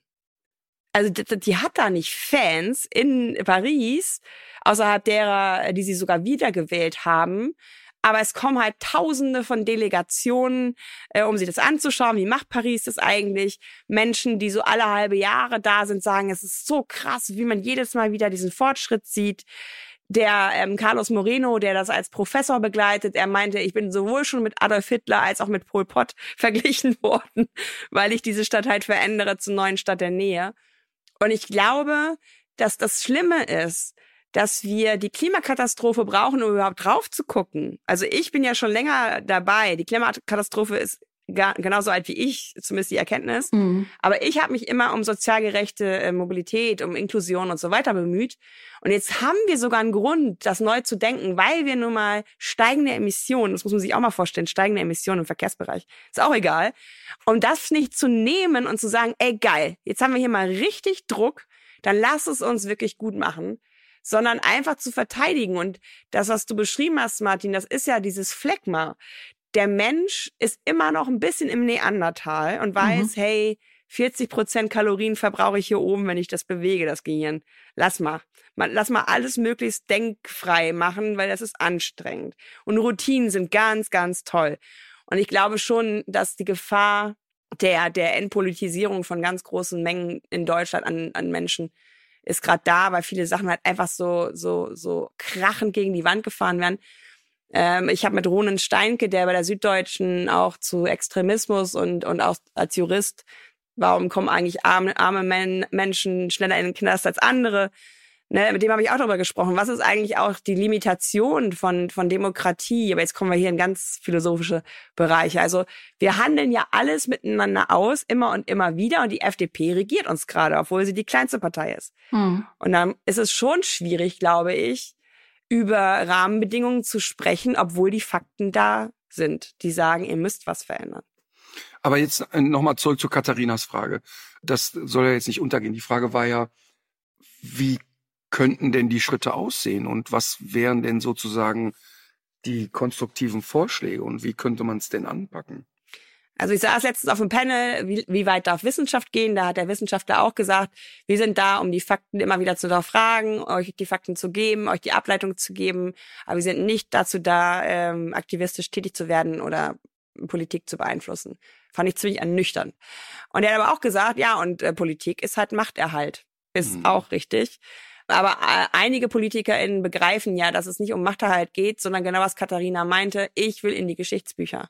Ich will dass man über mich als eine Person redet, die was positiv verändert hat und nicht nur mit Zähnen und äh, Krallen äh, den Status quo äh, bewahrt hat. Und da ist zum Beispiel François Bausch in Luxemburg als Verkehrsminister jemand, der einfach eine positive Eitelkeit hat. Der hat als erster den kostenlosen Nahverkehr eingeführt in, in Europa. Das war eine riesen Mediengeschichte, die rund um die Welt gegangen ist. Und er hat, ich, der hat mich auch eingeladen, ähm, der meinte, es ist die Kirche auf meiner Tochter. Ne? Also das ist halt was, wo ich gesagt habe, natürlich ist das nicht die Lösung vom Problem, aber ich bin damit in den Medien und es ist ein Signal. Der hat jetzt zum Beispiel eine supergeile Niederflurtram gebaut. Äh, innerhalb von Luxemburg ist übrigens noch mehr Eskalation, was SUVs angeht, weil die auch alle ziemlich reich sind. Also er hat jetzt die Alternativen geschaffen. Jetzt geht's ran an die Parkplätze. Jetzt geht's ran an Verknappung von Parkraum, weil er sagt, ihr könnt genauso gut mit der Tram kommen. Und das mhm. ist halt das, wo ich die Lösung sehe dass PolitikerInnen wieder Führungskräfte sind. Weil Führungskräfte sind dann gut, wenn sie ihrem Team auch manchmal so richtig so die Tür geht zu und äh, der Alte wieder oder so, ne? Aber sie haben halt eine, eine Richtung, sie haben eine Vision, sie sind nicht immer beliebt, aber sie geben den Menschen einen roten Faden, wo es langgehen soll. Und das ist, glaube ich, das Schöne dann auch an diesem Job, was zu verändern, wenn ich weiß, da ist das große Zielbild und ich werde bestimmt auch das große Zielbild nicht erreichen, aber ich habe ein richtig geiles Ding, was ich hier gerade gestalten kann. Ich kann diese Stadt wieder lebenswert machen, weil wir müssen ja nicht nur CO2 auf Null bringen, wir müssen mittlerweile ja auch Städte zum Beispiel klimaresilient machen. Also mhm. es geht ja jetzt schon wieder durch alle Medien, wie trocken bestimmte Bereiche von Deutschland sind. In Frankreich ist gerade mit Waffengewalt, äh, streiten die sich um Wasser. Äh, das sind alles Dinge, die in der Realität sind. Und da möchte ich doch lieber jetzt gestalten, als irgendwann wirklich mit einer Knarre dazu stehen und zu sagen, jetzt müssen wir es aber von heute auf morgen lösen. Und im besten Fall lässt man sich daher schon auch wissenschaftlich beraten, wählt die Lösung als erstes, die am meisten bringen. Und dann eine Sache, die aber vielleicht wirklich in den letzten Jahren immer sehr vernachlässigt wurde, auch so diesen verhaltenswissenschaftlichen Aspekt mit einzubeziehen. Welche Maßnahmen kriegt man denn eigentlich wie am besten kommuniziert und wie kriegt man die Leute denn auch zu einer Verhaltensänderung? Ich war da total perplex, als ich das gecheckt habe, was was wir eigentlich für ein faules Gehirn haben, dass das von jeder Entscheidung, von jeder Abwägung, dass es sie eigentlich vermeidet und dass wir so von Normen gesteuert sind, von dem, was andere machen, von dem, was wir von früher kennen. Und da muss man sich einfach noch mal sehr viel mehr Gedanken machen, wie man denn sowas auch verklickert und wie einem sowas, äh, wie man denn die Leute auch dazu bringt, das Verhalten zu ändern. Ich habe eine Frage. Und zwar die Idee hatte ich schon mal vor ein paar Wochen im im Podcast geäußert. Ich weiß ja, dass man über das Tempolimit äh, tatsächlich sehr, sehr viel CO2 sparen könnte. Also jetzt äh, sowohl innerstädtisch als auch auf Autobahn. Es kommt aber ja offenbar nicht oder es sieht jetzt im Moment nicht danach aus, was mit der größte Wahnsinn ist, finde ich überhaupt, weil das ja auch so sehr schnell umzusetzen wäre, aber was denkst du denn eigentlich, würde, äh, gäbe es nicht vielleicht eine Möglichkeit für so ein freiwilliges Tempolimit? Also könnte man sowas nicht irgendwie als Bürgerinitiative starten, Aufkleber drucken und wir machen das jetzt alle, weil ich merke das sogar an mir selber. Ich habe ja auch noch ein Auto aus denselben irrationalen Gründen, die ja auch alle schon aufgezählt worden sind.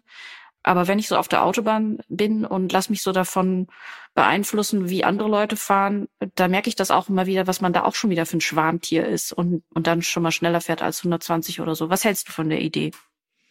Ja, ich finde es schwierig, weil es braucht ja auch eigentlich das politische Signal, wir machen jetzt alles, was kostenlos und ad hoc umsetzbar ist.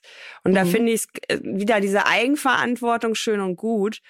Aber die Ersparnis hätte ja sogar die Lücke geschlossen, ähm, die Volker Wissing hat in seinem Bereich.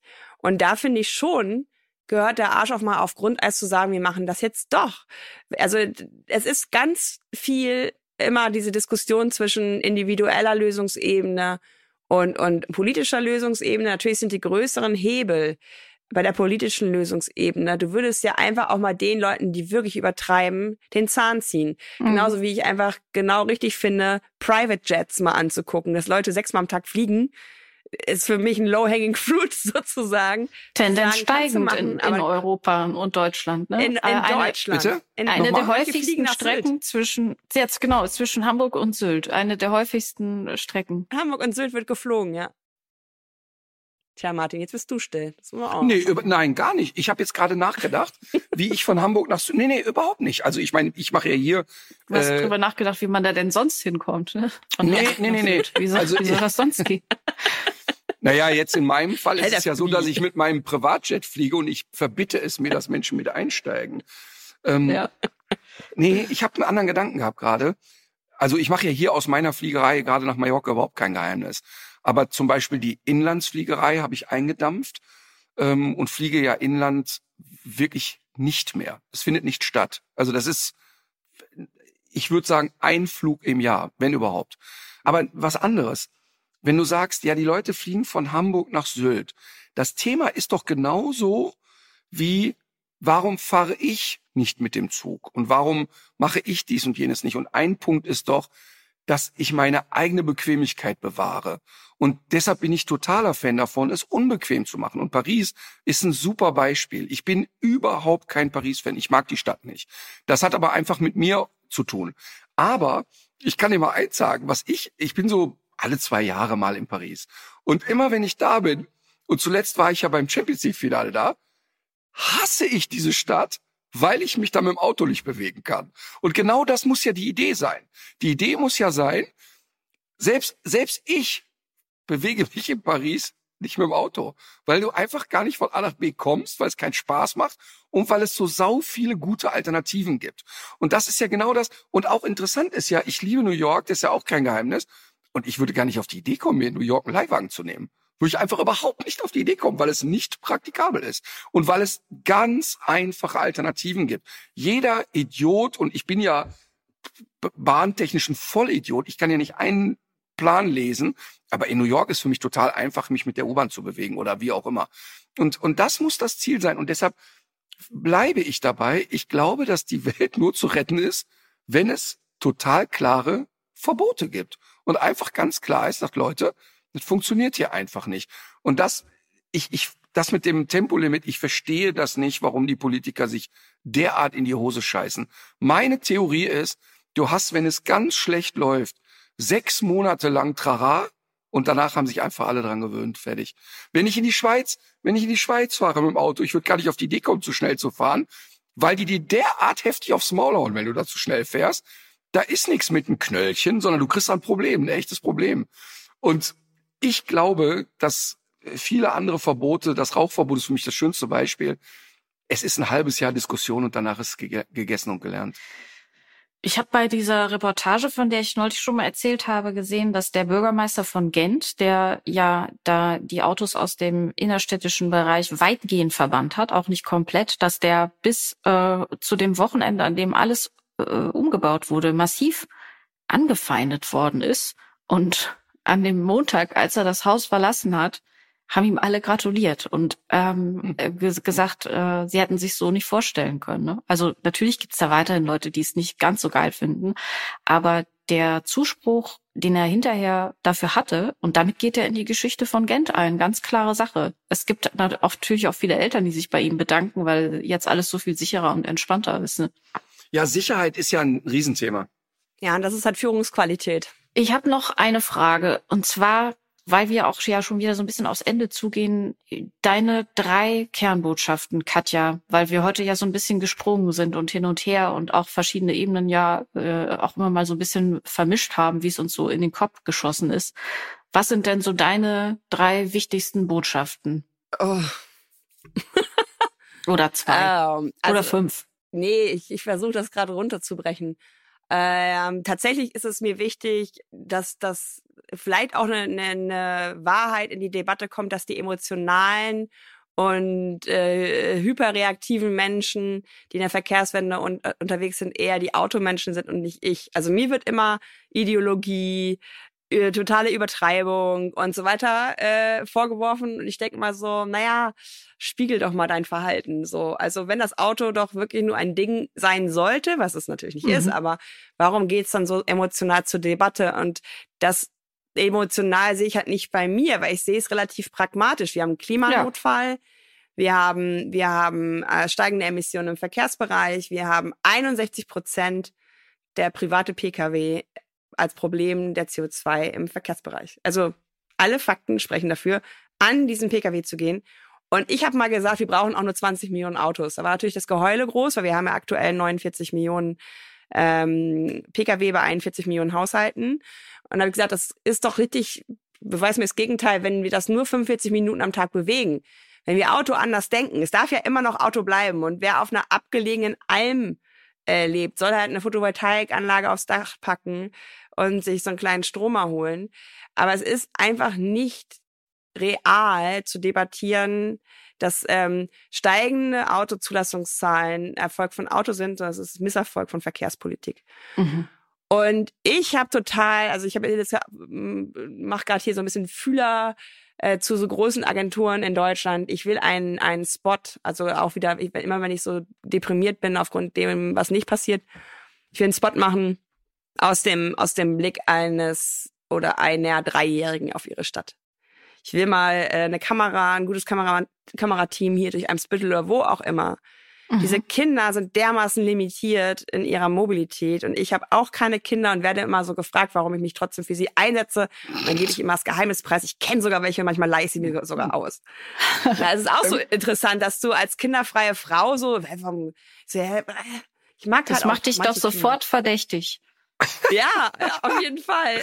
Aber Katja, und, ähm, ich kann dir, ähm, warte ganz kurz, ich will da direkt ein Angebot machen. Ja? Wir sind ja keine Agentur, aber wir machen Filme. Und ähm, ich würde da wirklich, ich finde die Idee total gut und würde Mich reizt das, wirklich, das auch sehr. Ich würde es total gerne auf meine Kosten produzieren und würde dir gerne ähm, dann unsere Kameraleute, unsere Kameraequipment, alles was dazu gehört ähm, und auch externe Leute gerne finanzieren, weil ich das total spannend finde. Ähm, und auch alleine schon, wie ich mich dabei ertappe, wenn du sagst, ein Dreijähriger ist limitiert in der Mobilität, dass ich so denke, hä, warum soll der denn mobil sein? Ähm, und es ist ja total absurd. Also, und wir müssen ja auch nicht nur an Dreijährige denken, sondern überleg doch mal ernsthaft. Als ich sechs Jahre alt war, kam ich aus der Schule, habe einen Schultornister hingestellt und bin rausgegangen zum Spielen. Und der Deal mit meiner Mutter war, wenn die Straßenlaterne angeht, bist du wieder zu Hause. Mhm. Das musst du dir mal reinziehen, wenn du heute, wenn du heute nur die Vorstellung, dass ein Siebenjähriger alleine draußen ist, länger als zwölf Minuten und die Mama hat nicht mehr die Kontrolle. Hysterie, komplette Hysterie. Und diese Hysterie ist, weil wir als Eltern hysterisch sind, aber weil auch eine reale Bedrohung da ist. Und, und die reale Bedrohung ist nicht nur durch den Verrückten, der den Kindern auflauert, sondern auch eben ganz stark durch Straßenverkehr. Und, und deshalb finde ich das ein total tolles Projekt. Wir sind keine Marketingbude oder sonst was. Aber wenn du ein Konzept machst und das auch gerne mit unseren Leuten gemeinsam, machen wir diesen Film. Finde ich gut. Ja, cool. Weil 45 Prozent aller Kinder sind nur noch täglich draußen. Und das liegt an den Autos. Woran soll es denn sonst liegen? Ähm, eingezäunte Spielplätze gibt es erst, seitdem es Autos gibt. Und wenn du dann in, in, in so äh, Städten bist wie Wien, wo ich jetzt gerade war, wo ähm, die leider dann abgewählte ähm, Vizebürgermeisterin äh, Birgit Hebein coole Straßen geschaffen hat in der Corona-Pandemie, weil sie gesagt hat, in den prekären Wohnlagen, da sitzen die mit fünf Leuten auf kleinem Wohnraum ohne Balkon, die, die schlagen sich die Köpfe ein. Bei denen vor der Tür mache ich die ähm, autofrei, die Straßen. dann Super. war ich da, da hat sie auch so Wasserspiele gemacht und Grün und so. Und dann hab, hab da mit den Kindern gespielt. Ich war nachher pitchnass, was okay war ähm, weil es ein heißer Tag war. Aber ich habe sie auch gefragt, wo, wo kommen sie denn jetzt her? Da haben sie auf die Wohnen, also auf diese Hochhäuser gezeigt und haben gesagt, ja, das ist übrigens das Fenster, ich muss immer ein bisschen gucken, weil Mama wollte zum Essen rufen. Ich so, ging das früher? Nee. Und wie seid ihr denn früher? Ja, das haben wir nur am Wochenende gemacht. Da haben wir einen Ausflug gemacht. Jetzt mhm. kann die runterlaufen, die Lütte, und einfach äh, selbstbestimmt ihre, ihre, ihre anderen Kinder da treffen. Und Mama hat sogar in dem Sinne Sichtkontakt, aber man muss sich da nicht sorgen oder so. Ja, aber ich denke auch, mal, die, die, die Bücher. Das ist doch eine perverse, perverse Entwicklung. Ich sehe das jetzt gerade, wo ich wohne, ne? Da haben die, zimmern die gerade so eine Einfamilienhaussiedlung hin, ne? Und da ist das dann so. Innerhalb der Siedlung gibt's nur Spielstraßen. Wenn du da reinfährst, darfst du und kannst du nur Schritttempo fahren. Jeder kennt jeden, der da reinfährt. Und da ist, da, da fahre ich manchmal mit dem Fahrrad durch. Einfach, weil ich ein schönes Gefühl habe wie in meiner Kindheit. Da war das einfach völlig normal mit dem Fußball unterm Arm raus, feuerfrei. Und, und dann mhm. hast du, natürlich bist du auch immer zu spät nach Hause gekommen und so weiter. War dann auch egal, gab's dann auf den Deckel, aber du warst nicht in Gefahr. Und, und, und, und das Bild ist so schön eigentlich und, und so ein, wirklich so, ein, so, ein, so eine schöne Vision, die muss man doch irgendwie antreiben können. Ich fand das ganz cool, weil bei mir im Haus, ich habe mein Buch, als es dann raus war, auf die auf den Briefkasten gestellt. Es ist immer noch ausgeliehen, immer jede Woche hat mir irgendwer auf der Straße hinterher gebrüllt, gebrüllt, Katja bleib mal stehen und mit mir dann über mein Buch über die jeweilige Mobilität gesprochen. Erstes Gespräch hatte ich mit dem Herrn aus dem Erdgeschoss, der wegen einer Sepsis sein Bein verloren hat, ein Rollstuhlfahrer ist und er meinte, geil, in deinem Buch ist ja auch so eine wie ich, die nur noch auf der Straße rollert. Der kann hier nicht mehr auf den Gehwegen fahren weil er so einen mhm. Muskelrollstuhl hat, der fährt stumpf und er meint, ich lass mich da auch anhupen, mir egal, ich nehme mir meinen Raum. Ich so, ja, du bist auch selbstbewusst. Ja, ja. Äh, nächste Begegnung war äh, ein, ein, ein junger äh, Vater, der meinte, oh, Katja, du und deine Mobilitätsvernässe, was los? seitdem ähm, Luna sitzen kann, haben wir jetzt ein Lastenrad und das Auto abgeschafft. Ich so, ja, geil.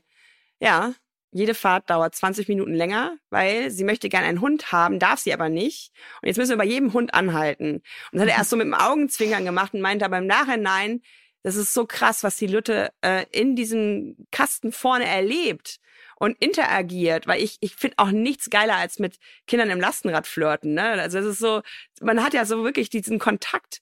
Und wenn man sich dann vorstellt, wie öde das doch auch war, also ich habe zum Beispiel immer, als wir den Käfer noch hatten, gekotzt. Und ich glaube, es ist eine kindliche Abwehr von hinten im Vorsitzen nur auf so einen, ich meine, mittlerweile hängen da wahrscheinlich TV-Schirme. Aber dass, wenn man sich dann in dieses Kind reindenkt, entweder Lastenrad und interagieren und Mama und Papa zeigen können, auch in der Bahn geht das, oder halt im Auto sitzen. Und deswegen cool, dass wir es vielleicht zusammen machen, das Projekt, weil ich habe da mega Bock, diesen Perspektivwechsel, der positiv betroffen machen soll, was wir Kindern auch antun hier in der Stadt. Ne? Kennt ihr diese Situation? Ich habe eine Kollegin beim WDR, die ist für mich so eine, auch so eine wirkliche Superheldin, die kommt mir manchmal in meinem Viertel entgegen. Die hat vorne auf ihrem Fahrrad ihr jüngeres Kind und das ältere fährt mit dem Fahrrad parallel auf dem Bürgersteig und sie ähm, dirigiert das dann auch natürlich. Und es gibt ja immer wieder diese Stellen, wo dann entweder eine Garageneinfahrt ist oder eine Kreuzung und so weiter. Und ich stelle mir das einfach als maximale Zumutung vor für alle Beteiligten. Ne? Dann so drei oder vierjährige, die auch noch so ein bisschen eirig auf dem auf dem äh, Fahrrad unterwegs sind. Ich stelle mir die Bilder schon wirklich sehr stark vor. Wir haben mal für eine andere Kampagne habe ich mit einer Kollegin mal ein Projekt gemacht in Köln auf der Fenloher Straße. Da bin ich selber mit der GoPro gefahren und habe einfach mal so gezeigt, was man da so als Fahrradfahrer geboten bekommt. Und auch das war schon heftig, weil von diesen 1,50 Abstand sind natürlich auch die meisten Leute sehr weit entfernt. Mir tut es total leid. Ich habe nämlich um 11.30 Uhr einen Anschlusstermin, den ich nicht absagen kann, weil sich schon zu viele Leute krank gemeldet haben. Ist gar nicht ähm, schlimm, aber lass uns noch mal einmal das Katja noch mal so mit zwei, genau. drei Sachen versucht auf den Punkt zu bringen. Das wollte ich nämlich auch gerade fragen. Ja, also ich versuche halt Lust drauf zu machen, einfach wirklich lebenswerte Orte zu schaffen. Dass da das Auto eine andere Rolle spielen muss, als es heute tut, ist halt völlig normal. Und ich versuche die, die Sehnsucht zu diesen Orten auch zu wecken und ähm, auch eine gewisse Entschleunigung. Also wenn du in Frankreich und Spanien unterwegs bist, da gibt's keinen Coffee to go, kein Döner to go, die setzen sich hin, die genießen. Ne? Also dieses Hektik-Esse-Statussymbol. Ich muss aber nach München fliegen, weil sonst schaffe ich meine Schedule nicht, bla dass da einfach mal wieder ein Schritt rausgenommen wird, dass wir neue Werte brauchen, dass wir neue Statussymbole brauchen, dass vielleicht Zeit unser neues Statussymbol ist. Ich nehme mir die Zeit, mit mhm. der Bahn zu fahren und nicht zu fliegen. Und ich habe so tolle, natürlich manchmal auch anstrengende, aber es sind immer Menschen, die zufällig in mein Leben kommen, wenn ich Bahn fahre oder wenn ich Fahrrad fahre. Ja. Ähm, ich glaube, dass, da, da gewinnen wir alle, wenn wir nicht mehr in unseren Stahlschachteln nur sitzen, wo wir aneinander vorbeifahren im wahrsten Sinne des Wortes und wo wir da einsteigen, wo wir alle kennen, wo wir da hinfahren, wo wir alle kennen. Menschen sind soziale Wesen. Menschen sind dafür gedacht, dass sie sich begegnen und dass sie sich gegenseitig die Gehirne verändern im Positiven. Und ich glaube, da ist so viel Macht auch für eine resiliente Zukunft und für eine, eine Art von Begegnungskultur, auf die ich mich total freue, auf, an, an der ich jeden Tag äh, arbeite und ähm, trotz allem Widerstand, das ist eine Mission geworden. Alle möglichen Leute fragen mich, ja, wann, wann war denn dieser Moment? Ich so, ich glaube, ich bin einfach Frosch im Wasserglas und habe es nicht gemerkt und irgendwann war es soweit. Also ich will das verändern. Ich, ich sehe die Menschen, die gerade nicht mitgenommen werden, die unter Autoverkehr auch leiden und da ist so viel, was wir gewinnen können, ähm, auch in, in der Gemeinschaft von, der, von den Menschen, mit denen wir wohnen, leben, arbeiten, dass es, glaube ich, gar nicht immer nur ums Auto gehen muss, sondern um das, was hinter dem Auto liegt. Katharina, ich habe ähm, noch so zwei, drei Sachen, die ich Katja fragen will. Mhm. Ähm, sollen wir es einfach so machen, was wir ja noch nie getan haben in diesem Podcast? Wir verstehen, dass du los musst und mhm. du kannst noch ähm, deine Musik wünschen, die keiner hören mag und deinen Tipp des Tages machen und ich würde mit Katja einfach hier bleiben. Finde ich ist eine super Idee. Also ich finde super, dass das heute geklappt hat und ich muss mich jetzt leider heute ausnahmsweise schon etwas früher verabschieden, aber natürlich nicht ohne meine Tipps und Musikwünsche dazulassen.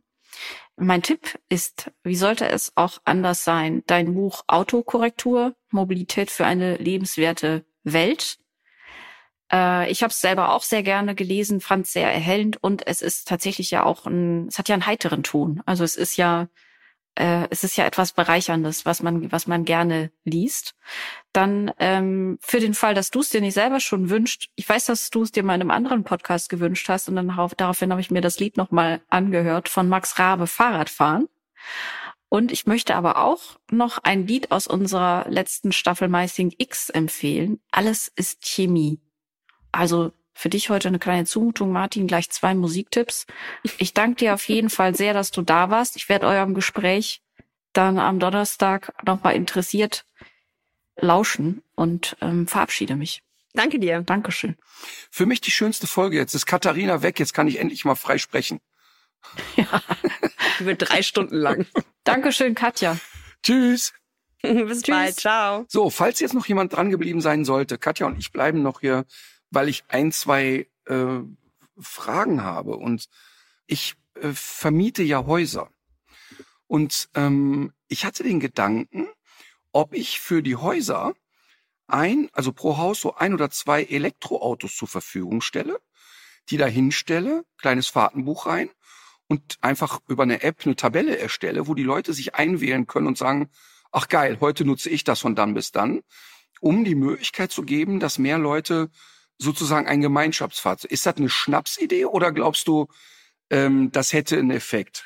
Ich glaube, das ist ganz wichtig, dass in solchen Situationen wie einem Urlaub ähm, sowas gemacht wird, weil die Leute da jetzt, jetzt klingelt hier mein Festnetztelefon, was nie klingelt, ähm, weil die Leute im Urlaub immer entspannter sind und nicht so auf dem Riss. Deshalb wollte ich nämlich vorhin noch mal sagen, manche Was Leute hat das jetzt mit jetzt Urlaub zu tun? Ja, pass mal auf. Manche, manche Leute fahren ja sogar in Indien mit einem Chicken Bus oder stellen sich irgendwo äh, äh, an der Haltestelle und finden es super lustig, dass da eine halbe Stunde kam kein Bus. Ja. Ne? Also das ist eine ganz andere Situation, wie, wie sie sich auf Mobilität einlassen und das sogar ins, ins, ins, ins äh, Positive drehen, während hier fünf Minuten bei der Bahnverspätung schon für Zeta und Mordio sorgten. Deswegen ist das eine super gute Idee, weil in so einer Situation von Entspanntheit und ähm, dann muss man halt auch mal Pause machen, ist doch so, kann ich mir schon vorstellen, dass Leute sich eher auf das Experiment einlassen, Elektromobilität auszuprobieren. Ja? Aber ich verstehe jetzt, also was hat jetzt meine Frage mit der Entspanntheit und des, mit dem Urlaub der Leute zu tun? Das sind keine Ferienhäuser. du, du hast. Ach so, ich dachte, das sind Ferienhäuser. Nein, nein, nein, nein. Die Menschen leben da fest. Ich vermiete Häuser, die leben. Da, umso besser. Das Einzige, was, was kompliziert sein könnte, ist, äh, wobei du bist ja der Eigner, da brauchst du eigentlich nur eine Wallbox. Ich glaube ja fest daran, dass wenn man so adressiert, dass man sagt, ähm, wir versuchen jetzt gar nicht, euch autolos zu machen, sondern vielleicht den Dritt- oder Viertwagen abzuschaffen Mhm. oder so, ne? Dass man, wenn man mit so einem Versprechen, da steht immer eine Karre rum, jetzt verstehe ich dich. Nee, der, Ge Auch nee, gut. der Gedanke, Weil, nee, der ähm, Gedanke ist nicht, dass ich denen sagen will, so, wer jetzt heute sein Auto abgibt, darf dieses Fahrzeug nutzen. Das überhaupt nicht. Sondern einfach zu offerieren, pass auf Leute, das ist das Auto. Die juristischen Dinge habe ich im Hintergrund schon geklärt. Ähm, das ist versichert und das und das könnt ihr damit machen und das und das halt eben auch nicht. Ihr könnt das nutzen und fühlt euch frei, geht da vernünftig mit um. Wir führen ein Fahrtenbuch, so dass in dieser App jeder sieht, wer wann gefahren ist. Das heißt also, wenn ich da einsteige und die Sitze sind voll gekotzt, weiß ich ziemlich genau, wer es getan hat. Ähm, alle gehen da vernünftig mit um. Glaubst du, es ist eine schlaue Idee oder würdest du sagen, nee, das wird dann eher dazu führen, dass die Leute das als weiteres Luxusobjekt äh, genießen? Ja, das ist ja dann ähm, am Ende des Tages auch nicht deine Aufgabe. Ich glaube, das ist genau das, wo wir eigentlich wieder hin müssen in sogenannte Community-Autos. Also was wir eben hatten mit den Fahrrad, ähm, dass wir früher mal Fahrgemeinschaften hatten und so weiter. Der äh, Sono, der, der Sion von Sono Motors, das ist ein Startup aus München. Das ist ein Auto, was eine Solarpaneele hat und was von Anfang an als Community-Auto gedacht worden wäre, ist leider in, im, im Funding jetzt gescheitert. Aber die sind genauso angetreten. Die haben gesagt, wir wollen das Auto gar nicht unbedingt an EinzelbesitzerInnen geben, sondern an Nachbarschaften, vielleicht auch in ländlichen Räumen, dass man sagt, äh, da hat man eine Ladesäule, die man aufbaut. Da, da kann man dieses Auto sich leihen, was das Familienauto ergänzt. Also ich fände, da wär's da auf jeden also das auf jeden Fall groß vermarkten, das anderes nachmachen, ja. Also ist eine vernünftige Idee. Ja, und vor allen Dingen cool, dass du eine Versicherung gefunden hast, weil einige stellen sich da immer noch mit an. Ach nee, also ich, ich will mal so sagen, ich glaube schon, dass wenn man ein bisschen quengelt, jetzt gerade in meiner Position, da glaube ich schon, dass äh, auch eine Versicherung sagt, ach komm, ey, ist irgendwie ein cooles Projekt und wir machen damit. Also mhm. glaube ich schon. Ähm, das ist jetzt nicht so ein Riesendrama. Also das ist, das ist übrigens ganz lustig. Ich habe ja ähm, hier im Podcast schon darüber geredet. Wir haben ja ich riesengroße Dachflächen bei uns am Hof, ne? Die, durch die Reithallen und so weiter, die alten Scheunen. Und bauen da jetzt Solaranlagen drauf. Und das ist wirklich so lustig, weil ich gesagt habe, ach, weißt du, ich mache dann auch so zwei Ladestationen für E-Autos dahin. Und die Leute können dann da einfach zapfen, weil wir sowieso einen Überschuss produzieren werden. Aufschrei. Also ich habe wirklich Zuschriften bekommen, das dürfen sie nicht. Sie dürfen nicht gratis Strom in Umlauf bringen. Und ich, hä, was wie jetzt? Ja, das geht nicht. Mache ich natürlich einfach trotzdem. Also ich mache das einfach, mal sehen, was passiert. Wer soll denn kommen, ne? Aber das ist wirklich so eine so eine Gedankenkette, die an Absurdität gar nicht zu überbieten ist, ne? Ja, es ist, ist ja komplett ein Zeichen dafür, dass das einfach verloren gegangen ist. Weil wir waren ja, ich lese gerade das Buch von Claudia Kempfert, das neue Schockwellen. Und das ist auch schwer zu ertragen, weil 2004 waren wir Weltmeister in Solarenergie und keine Ahnung was. Und irgendwie haben wir die Kurve nicht gekriegt. Und da kommen ja genau solche Sachen her. Das äh, kenne ich auch von Hubi Koch, der hat so, ein, so eine Doku gedreht zu Leuten, die was verändern wollen, auch in Sachen Klima. Da ist auch ein Typ, der nicht mehr einspeist, äh, den Überschuss, den er hat, weil ihm das verboten worden ist. Wo du auch denkst, oh, das ist so typisch deutsch, so diese Regularien gehen über alles, ja. Ja, ja interessant ist ja eh, dass man mir bei der Einspeisung erklärt hat, wie viele paar wenige Cent ich bekomme, das an ein anderes Unternehmen weitergeschickt wird und es da einfach für einen dreifachen Preis weiterverkauft wird. Ja. Und das ist ja wirklich, also das kannst du ja mit gesundem Menschenverstand nicht erklären. Kannst du ja einfach nicht erklären, so, ne? Mhm. Das, ich finde das wirklich krass. Ich finde das wirklich, wirklich krass. Ähm, aber kannst du verstehen, dass ich so ungern Zug fahre, weil mich die Leute nerven, weil ich den Geruch unerträglich finde, weil ich es oft sehr versifft finde und weil ich mich am Bahnhöfen unwohl fühle? Ja, also wie gesagt, ich weiß nicht, das haben wir ja schon mal äh, privat besprochen, wo du Zug fährst. Es hört sich nach sehr schlimmen, äh, slumartigen Zuständen in jeder an, großen Stadt, in jeder kommst. großen Stadt ist doch der Hauptbahnhof erstmal scheiße. Außer Aber doch nicht im Zug. Ach komm.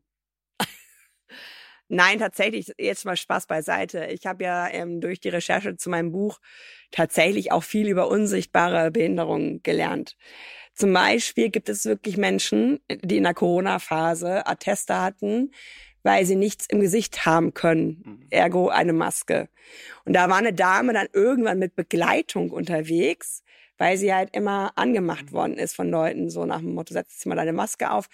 Äh, andere haben, haben Phobien, die sie, die sie auf was auch immer bezogen, äh, aus dem Nahverkehr raushalten. Aber ich habe immer nicht so Lust auf diese Einzelfallbetrachtung, ja weil ich glaube, die Leute werden nicht äh, vergessen, die sowas haben. Oder auch jemand wie du ähm, wird immer eine, eine Alternative haben. Es geht ja einfach darum, Gleichberechtigung herzustellen. Und das heißt, dass das Auto nur ein Verkehrsmittel von vielen ist und ähm, ich habe mittlerweile sogar gemerkt, weil ich wurde in einem anderen Podcast gerade gefragt, wann ich das letzte Mal Auto gefahren bin. Und da habe ich relativ lange überlegt und habe gesagt, naja, okay, Quatsch, was überlege ich denn?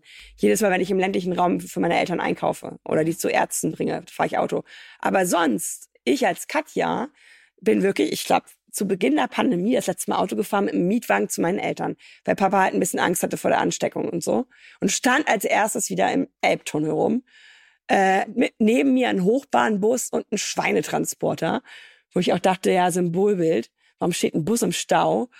Also ich bin dankbar und es ist ein Privileg und das sollte es nicht sein, dass ich mein Leben ohne Auto leben kann. Ohne eigenes Auto leben kann zumindest. Und das ist halt das, was ich gerne hätte. Aber das ist ja genau das, ne? Und deshalb finde ich auch gut, dass du das genauso formulierst. Ich bin ja sozusagen eine Einzelfallbetrachtung. Und das finde ich auch inzwischen so auch in den Social Media Diskussionen und in diesen, ich habe so einen Teil im Programm, äh, wenn ich auf Live-Tour bin, wo ich sage, dass ich glaube, dass Menschen Kommunikationsfähigkeiten verlieren, weil die Menschen nur noch übereinander und nicht mehr miteinander reden. Und wir so eine, so eine Gesprächskultur entwickelt haben, dass man es nicht mehr aushält, wenn das Gegenüber eine andere Meinung hat. Dann wird sofort, ist der entweder militant oder blöd im Kopf, mit dem setze ich mich nicht mehr auseinander, oder ich hetze über ihn. Und das ist ja genau das, was ich so dramatisch finde. Ich bin eine Einzelfallbetrachtung.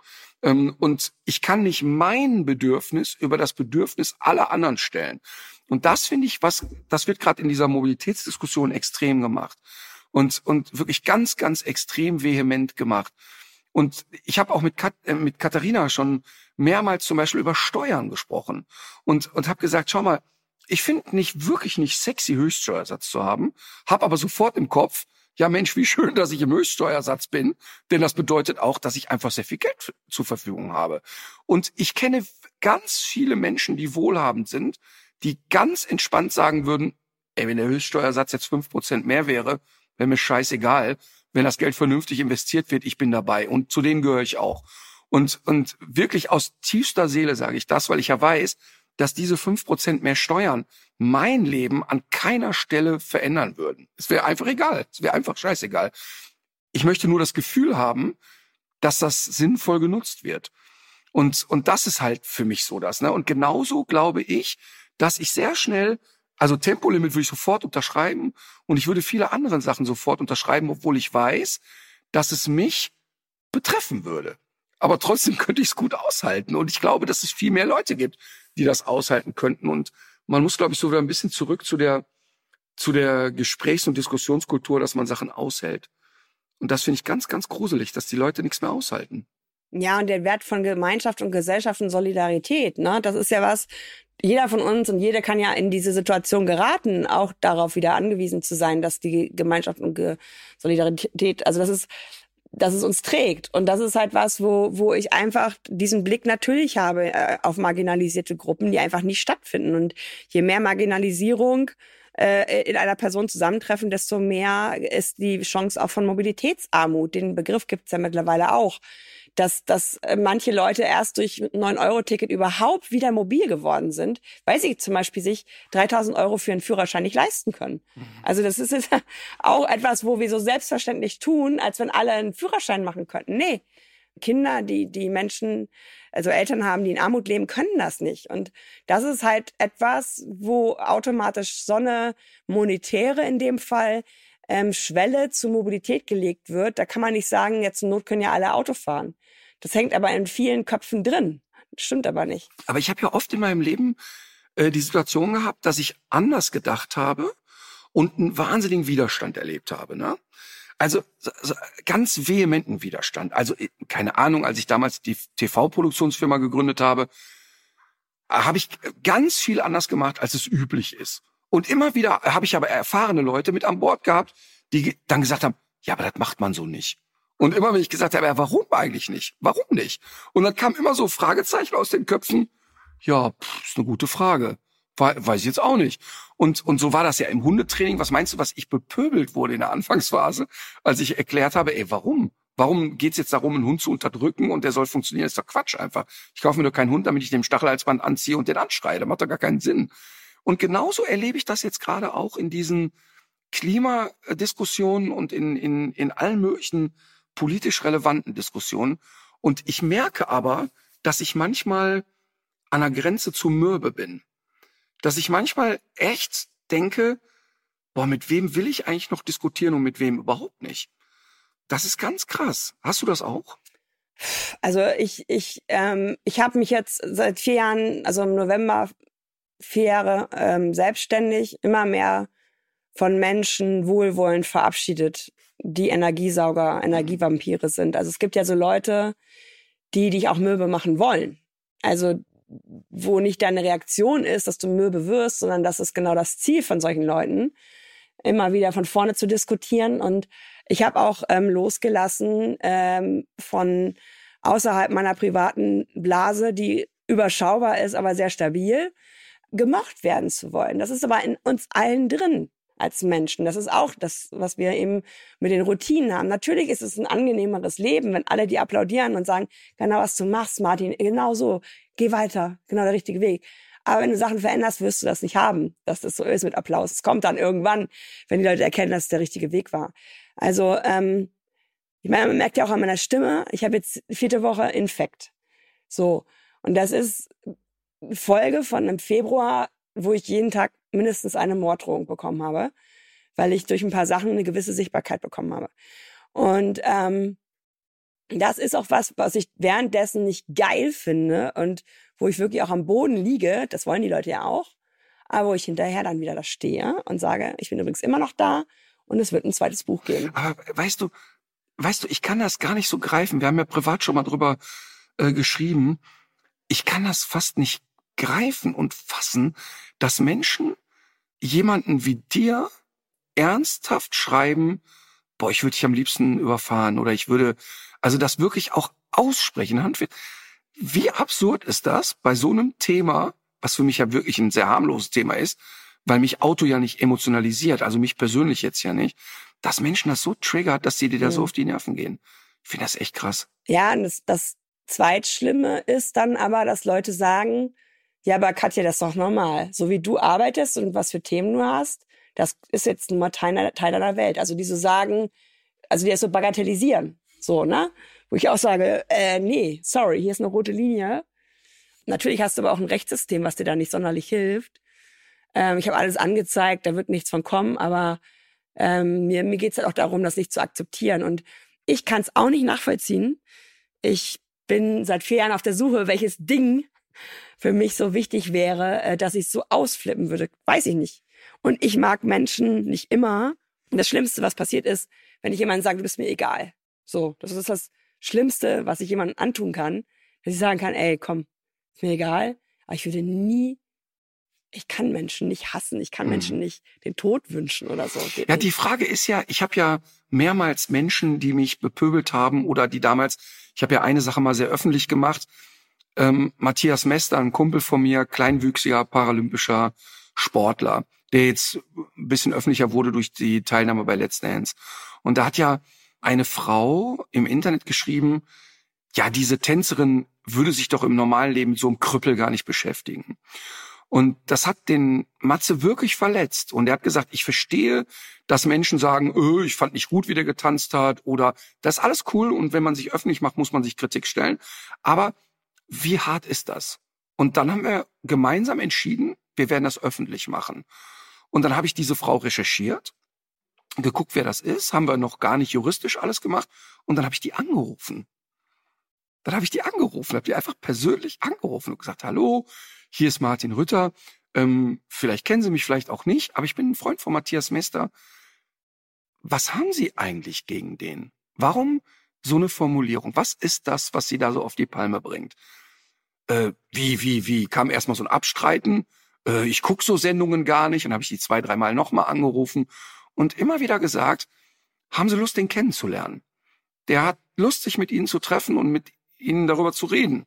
Und das gipfelte dann darin, dass sie auch mir gegenüber sehr ruppig wurde. Und dann habe ich weiter recherchiert und festgestellt, das ist nicht eine Person, die einmal übers Ziel hinausgeschossen ist, sondern die bei Twitter über Flüchtlinge hetzt, bei LinkedIn äh, Stimmung macht. Also jemand, der sehr systematisch. Dann habe ich weiter recherchiert und festgestellt, die bildet Kinderkrankenschwestern aus. Und da ist der Punkt, wo du denkst, nee, echt nicht, das können wir nicht so stehen lassen und gehen gerade juristisch gegen sie vor. Ne? Und dann kommt natürlich das übliche ein Schreiben von ihrem Anwalt, ah, da wäre Missverständnis und so weiter. Nein, das ist kein Missverständnis. Und interessant war, als ich sie öffentlich gemacht habe, gab es vielleicht fünf oder sechs Zuschriften, wo jemand gesagt hat, ey, wie kann jetzt jemand mit der Reichweite wie Martin Rütter so eine Frau so an die Wand nageln? Aber die meisten Leute haben gesagt, nein, wir müssen so Leute aus der Anonymität rausholen. Das geht nicht. Abgesehen davon war sie nicht anonym. Sie hat mit ihrem realen Namen, mit ihrem realen Foto die Sachen gepostet. Und in dem Moment musste sich eine Diskussion stellen. Und ich finde genau ähm, für mich so wenig akzeptabel, dass Menschen sagen, ich formuliere eine Morddrohung, ich formuliere eine ernste Beschimpfung, eine Bedrohung und so weiter. Ich finde das wirklich krass, aber ich finde in deinem konkreten Fall, genau wie bei Matthias, was ist in einem Kopf kaputt, sich eine Sendung wie Let's Dance, also profaner kann ja ein Thema nicht mehr sein. Also wir reden von, da tanzen Leute. Also das ist an Bedeutungslosigkeit nicht zu überbieten, dass das jemanden so triggert, einen Menschen derart zu diffamieren und zu beschimpfen. Ich finde das wirklich so schlimm und, und so bedenklich gesellschaftlich. Wahnsinn ist das einfach. Ja, während wir hier gerade sprechen, hat ein mir, ähm, also guter, gut befreundeter Politiker im Osten Deutschlands gerade äh, äh ein Shitstorm incoming, weil ich lese gerade schon wieder, äh, dass sich die Springerpresse kümmert weil er das von Katharina eben genannte so schwere Unglück, wo mehrere Menschen gestorben sind, gesagt hat, dass ihn das so trifft, weil es ist in seinem Landkreis. Mhm. Äh, und da wird wieder behauptet, er instrumentalisiere, Mhm. äh, ähm, also das, das sind halt Sachen, wo du merkst, da ist im, im Wertekompass was total kaputt. Mhm, total. Äh, weil selbst wenn ich diesen Impuls habe, das so zu sehen, halte ich die Fresse aufgrund der Angehörigen, die es da gibt. Genau. Also da finde ich total legitim zu sagen, ich komme damit nicht klar. Wir brauchen Vision Zero, keine Verkehrstoten mehr. Da kann ich diesen Herrn, den ich jetzt nicht nur extra nennen will, total verstehen, weil er hatte, er hatte mir das auch geschickt. Aber sich dann hinzustellen, ohne ein Wort des Anstandes, so nach dem Motto, dieser Verlust ist wirklich krass. Also man nimmt sich da ja manchmal sogar wichtiger als die Betroffenen. Und das ist was in dieser ganzen Verkehrsdebatte, was mich fertig macht und wo ich auch ständig Shitstorms bekomme, weil ich nicht mehr will, dass Leute im Straßenverkehr sterben, weil es wäre sehr viel möglich. Und ich habe mit diesen Angehörigen zu tun, die telefonieren mit mir und sagen, wir wollen anwaltlich zumindest erreichen, dass Autos, die 62 fahren können, nicht mehr in Städte fahren dürfen. Mhm. Damit keiner seinen vierjährigen Sohn verliert, so wie wir das getan haben. Ne? Und dann hast du mit diesen Schicksalen zu tun und bist als Katja zweimal am Tag am Heulen, weil du denkst, ja, warum ist das eigentlich so, dass 260 kmh in der Stadt theoretisch reingelassen wird? Und das ist halt was, wo ich denke, genau wie bei dem Fall von dem Matthias, da ist ein Wertekompass total kaputt. Voll. Einfach, da ist irgendwas, was du auch nicht mehr reparieren kannst und dann muss es halt vor Gericht geklärt werden. Total. Und interessanterweise ist ja, dass in der Schweiz, wo Tempolimit völlig normal ist, trotzdem Autos verkauft werden mit 450 PS. Ist interessant, oder? Und das ist wirklich, wirklich interessant. Ja, so, ist, äh, pass auf, dann habe ich noch eine letzte Sache, ne, die ich auch so interessant finde. So, und äh, vielleicht macht dir das Mut. Und ähm, ich finde total wichtig, weil ich auch ja manchmal sehe, dass du erschöpft bist auch, weil du einfach dir ja viel auflädst. Und das ist ja emotional sehr hart für dich an vielen Stellen. Und es, es, gibt dir an vielen Stellen Kraft, weil du ja auch diese schönen Erlebnisse hast. Wenn der Rollstuhlfahrer kommt und sagt, ey geil, endlich spricht zwar jemand aus. Das sind ja genau die schönen Momente. Aber es gibt natürlich auch Momente, die hart sind. Und ich wünsche mir, dass du den Fokus so auf die schönen Momente legst. Ne? Ich habe vor ein paar Monaten, wir haben eine sehr nette Kultur bei uns in den Firmen. Und ich habe vor vielen Jahren im Interview mal gesagt, die oberste Priorität bei mir in den Firmen ist immer, weil jemand gesagt hat, ja, was ist da so die Firmenphilosophie? Die Firmenphilosophie ist, dass wir eine arschlochfreie Zone bei uns haben wollen. Das ist das Einzige. Und dann kam ich, habe ich gesagt, ja mal, wer, also in der Pandemie habe ich dann ja mehr Freizeit gehabt und habe gemerkt, wie gut mir das tut, nicht so gehetzt zu sein und so weiter. Und dann habe ich so darüber nachgedacht, wer hat eigentlich vorgeschrieben, dass die Menschen fünf Tage die Woche arbeiten müssen? Wo steht, warum ist das so? Ne? Und bin dann so zu meinen vier, fünf Häuptlingen in der Firma gegangen und habe gesagt, pass auf, diese Häuptlinge sind übrigens nicht alle männlich, falls ne, das Thema Häuptling, äh, also äh, gefragt, hör mal, warum führen wir nicht bei uns die Vier-Tage-Woche ein? Und dann haben wir darüber diskutiert und in zwei Firmen von mir war sofort, boah, dann schaffen wir das Pensum vielleicht nicht. Dann war meine Antwort, ja, dann vielleicht stellen wir mehr Mitarbeiter ein. Ähm, Und in, der anderen, in den anderen beiden Firmen war so, ja, können wir eigentlich mal angehen. Dann haben wir da alle ein Wochenende drüber gegrübelt. Und dann kamen die vier zu mir und haben gesagt, pass auf, lass uns doch mal Folgendes machen. Als Einstieg sozusagen werden wir den Mitarbeitern zwölf freie Tage im Jahr schenken. Und an den Tagen machen wir zu. Und zwar einmal pro Monat ein verlängertes Wochenende. Also das heißt, wir gucken dann mal, wie sich das anfühlt. Oder ob die Leute dann freitags morgens losrennen und sich noch mehr hetzen mit anderen Themen. Ja, finde ich eine coole Idee, so starten wir mal. Und dann habe ich mit meinem Steuerberater darüber geredet, der die Firmen betreut. Die erste Antwort war, hast du das mal durchgerechnet? Ja, äh, warum? Wo, wo ist jetzt der, wozu brauche ich jetzt einen Rechner? Ja, im Prinzip schenkst du den zwölf Tage Urlaub, mathematisch macht das das und das. Und da habe ich so gelacht und gesagt, nee, nee, Denkfehler. Ich habe ja nicht mehr Kosten. Also es ist ja nicht so, dass ich jetzt die Firma das mehr kostet. Ich habe nicht Geld in die Hand genommen, sondern die Leute haben einfach ein paar Tage mehr Freizeit. Und das Einzige, was passiert ist, ist, die Leute haben mehr Freude. Und das wird dazu führen, dass wir die Vier-Tage-Woche bei uns einführen. Und es wird dazu führen, dass wir das ändern. Und ich merke um mich herum, es ist total absurd. Es ist völlig absurd, dass um mich herum, wenn ich mit Leuten spreche, mich die Leute angucken, als hätten die einen Außerirdischen gesehen, wenn ich das sage.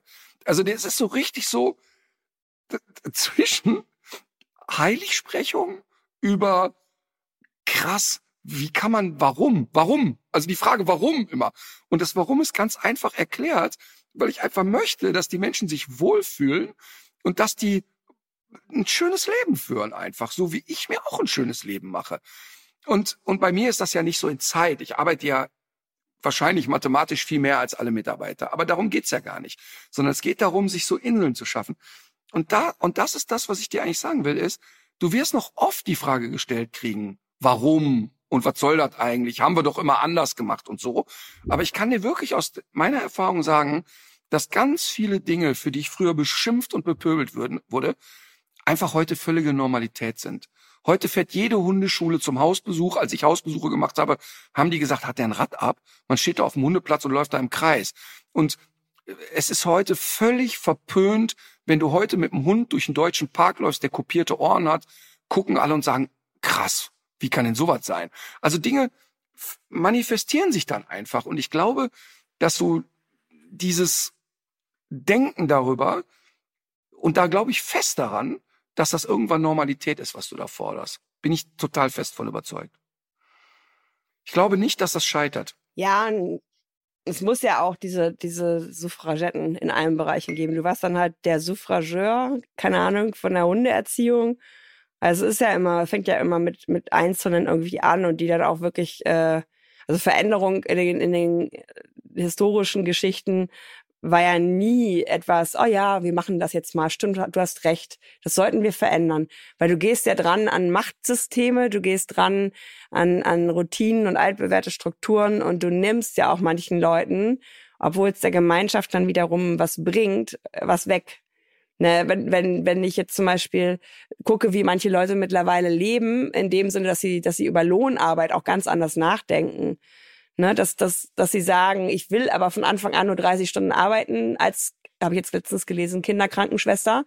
War witzigerweise auch eine Kinderkrankenschwester, weil sie meint, das ist halt so ein intensiver Beruf und ich kann ihn nur gut machen, wenn Klar. ich mich nicht ausbrenne. Und das, das sind halt die von heute, ne? So, so gehen die mit Arbeit um. Und Arbeit verändert ja auch Mobilität. Ja, total. Und, und auch, wir, wir haben ja vorhin auch so, ja, Statussymbol und Freiheit, Auto. Wenn ich überlege, ne?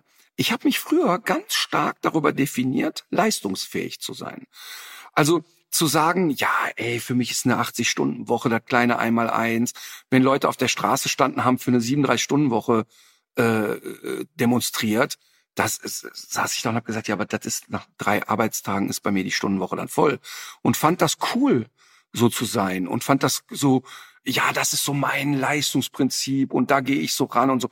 Und heute schüttel ich mit dem Kopf darüber, so verpeilt gewesen zu sein. Und dadurch habe ich ja nicht mehr geschafft als andere, sondern es war ja nur für mich ein total verschobenes Wertesystem. Und wie du vorhin auch gesagt hast, als Katharina noch dabei war, auch so dieses mal wieder auszuhalten, 20 Minuten länger zu brauchen für etwas. Oder nicht Coffee to go, sondern in einem Café zu sitzen und, und eine andere Lebenskultur weißt du, und immer wieder ertappe ich mich dabei, wo ich so in alte mhm. Muster verfalle. Aber trotzdem ist es ein Lernprozess und ich glaube da total dran. Ich glaube auch total, dass der Mensch lernfähig ist. Da glaube ich absolut dran. Ja, du sagst ja auch immer, ich soll nicht so viel machen, aber ich glaube, du warst in der Phase, wo das alles noch nicht so umgesetzt war, genauso, ja, weil man halt auch einfach den Gewinn sieht. Und ähm, das ist ja nichts, wo ich mo sage, morgen, ja, dann gehe ich halt zur Sparkasse und mach G nee. bis J. Bearbeitung oder so. Also es ist halt einfach was, das sucht man sich nicht aus. Also natürlich gibt es in so einem Februar auch Momente, wo ich so denke, oh, boah, ey, aber ich, ich habe ja auch keine Wahl und dann will ich das auch schön gestalten in dem Sinne, dass ich, dass ich das Leben so ausrichte. Es hätte nur meiner, meiner Meinung nach, es ist halt seit vier Jahren so, so ein Justieren. So immer wieder denke ich, jetzt habe ich einen Plan und dann kommt wieder was, aber die Flexibilität muss ich dafür auch mitbringen. Und gerade jetzt, wo Bundespolitik komplett das abgeschrieben hat, werden ja so Sachen, die ich mache, auch wichtiger, nochmal wichtiger. Total. Und du bist auch ein Beispiel und, und ein Vorbild, weil das erlebe ich ja auch ganz oft, dass Menschen daran scheitern, weil sie den ersten Schritt nicht gehen und sagen, ja, aber ich kann das Große ja gar nicht verändern. Aber jeder kann ja im Kleinen auch was machen. Und wir haben im Podcast oft über Ehrenamt gesprochen. Sich einzubringen, sich zu engagieren, ist ja einfach auch eine großartige Sache. Du hast jetzt die große Möglichkeit, den Tipp der Woche loszulassen. Wir, äh, also Katharinas Tipp war ja unter anderem dein Buch. ähm, hast du einen Tipp der Woche? Das klingt jetzt irgendwie so nach Regionalfernsehen. Ja. Tipp der Woche Ja, wir sind- ist im Cinemax. Ja, wir sind ja auch ein kleiner, feiner Podcast, der unter Ausschluss der Öffentlichkeit wahrgenommen wird. Also ich habe äh, Revolution, ich weiß gerade gar nicht, wie die, wie die Autorin heißt. Die hat einen super schönen, ich stehe auch auf so gut gestaltete Bücher. Also wir kaufen auch Bücher nur im regionalen Buchhandel und wir kaufen Vinylplatten bitte oder gehen zu Konzerten. Wir streamen nicht nur. Äh, Revolution, die Geschichte der äh, Frauen auf dem Rad, weil das ist ja verschwunden, als das Auto kam. Ne? In den 20er, 30er und auch 40er Jahren war das Rad und zweirädrige motorisierte Mobilität ja total gang und gäbe. Konntest du selber reparieren, was viel unabhängiger. Das ist auf jeden Fall ein Tipp, den ich geben wollen würde. Und, äh, Also ein Buch, das weil Buch. du Musik nicht Buch. magst, Buch ist ein Buch, genau. Mhm. Und weil du Musik nicht, gucke ich, gucke ich jetzt mal in mein äh, Plattenregal. Also musikalisch schwanke ich gerade zwischen Meute, das ist so eine coole Band aus Hamburg mit, mit so Bläsern und, und sehr Techno sich anhörend, aber sehr handgemachte Musik. Und William Fitzsimmons ist der, der mich runterholt. Das ist eher so Singer-Songwriter, ein bisschen langsamer. Okay. Wir empfehlen sonst immer ein Lied oder eine, eine Platte oder was auch immer, aber wir nehmen einfach die beiden Künstler. Genau. Sehr gut. Mein Tipp der Woche sind zwei Tipps der Woche. Einmal würde ich gerne deinen Instagram-Account empfehlen, dass die Leute dir folgen und gucken, was du machst und dort ja auch zum einen du ja immer wieder auf ein paar Missstände hinweist und sagst, ey Leute, hier läuft gerade was schief, aber auch äh, man kann so ein bisschen begleiten und gucken, was du machst. Also äh, das ist ein Thema. Das zweite ist, ich möchte wie so oft einen Film empfehlen, ähm, und zwar ist es der Zeichentrickfilm Vajana, weil dieser Film, wie so viele Filme, mich immer sehr schnell zum Heulen bringt. Ähm, ich in aller Regel bin ich ja jetzt inzwischen im Zustand, dass ich schon bei drei von vier Filmen schon beim Vorspann weine. Aber Vajana ist irgendwie ein cooles Mädchen, die, die, die wirklich, also muss man einfach sehen. Es lohnt sich wirklich Disney-Verfilmung Vajana. Musik, mein äh, Titel ist das Lied Oberhausen von den Misfits. Misfits war ein Comedy-Duo aus dem Ruhrpott, mit, äh, bestehend aus Gerburg Janke und Stefanie Überall. Die gibt's leider nicht mehr. Aber ich muss bei dem Lied immer heulen. Ich habe in Oberhausen Abitur gemacht und man versteht dieses Lied wahrscheinlich auch nur, wenn man aus Oberhausen kommt oder dort gelebt hat. Ich muss da immer heulen, weil es, weil es so rührig ist, so viele Erinnerungen plöppen da bei mir auf. Und meine allerletzte Show auf der Tour wird in Oberhausen sein, im, irgendwann in 2025. Und ich versuche Gerburg davon zu überzeugen, dass sie da bitte auf der Bühne das Lied singt. Ich versuche meine Kontakte über Lisa Feller dann zu nutzen. Also das Lied Oberhausen von Misfits. Dann nochmal ganz offiziell Danke. Ich freue mich wirklich sehr, dass das geklappt hat und dass du dir die Zeit genommen hast. Ich weiß, wie eng der Kalender ist und drück dir einfach die Daumen. Dankeschön für die Einladung. In diesem Sinne legt euch wieder hin.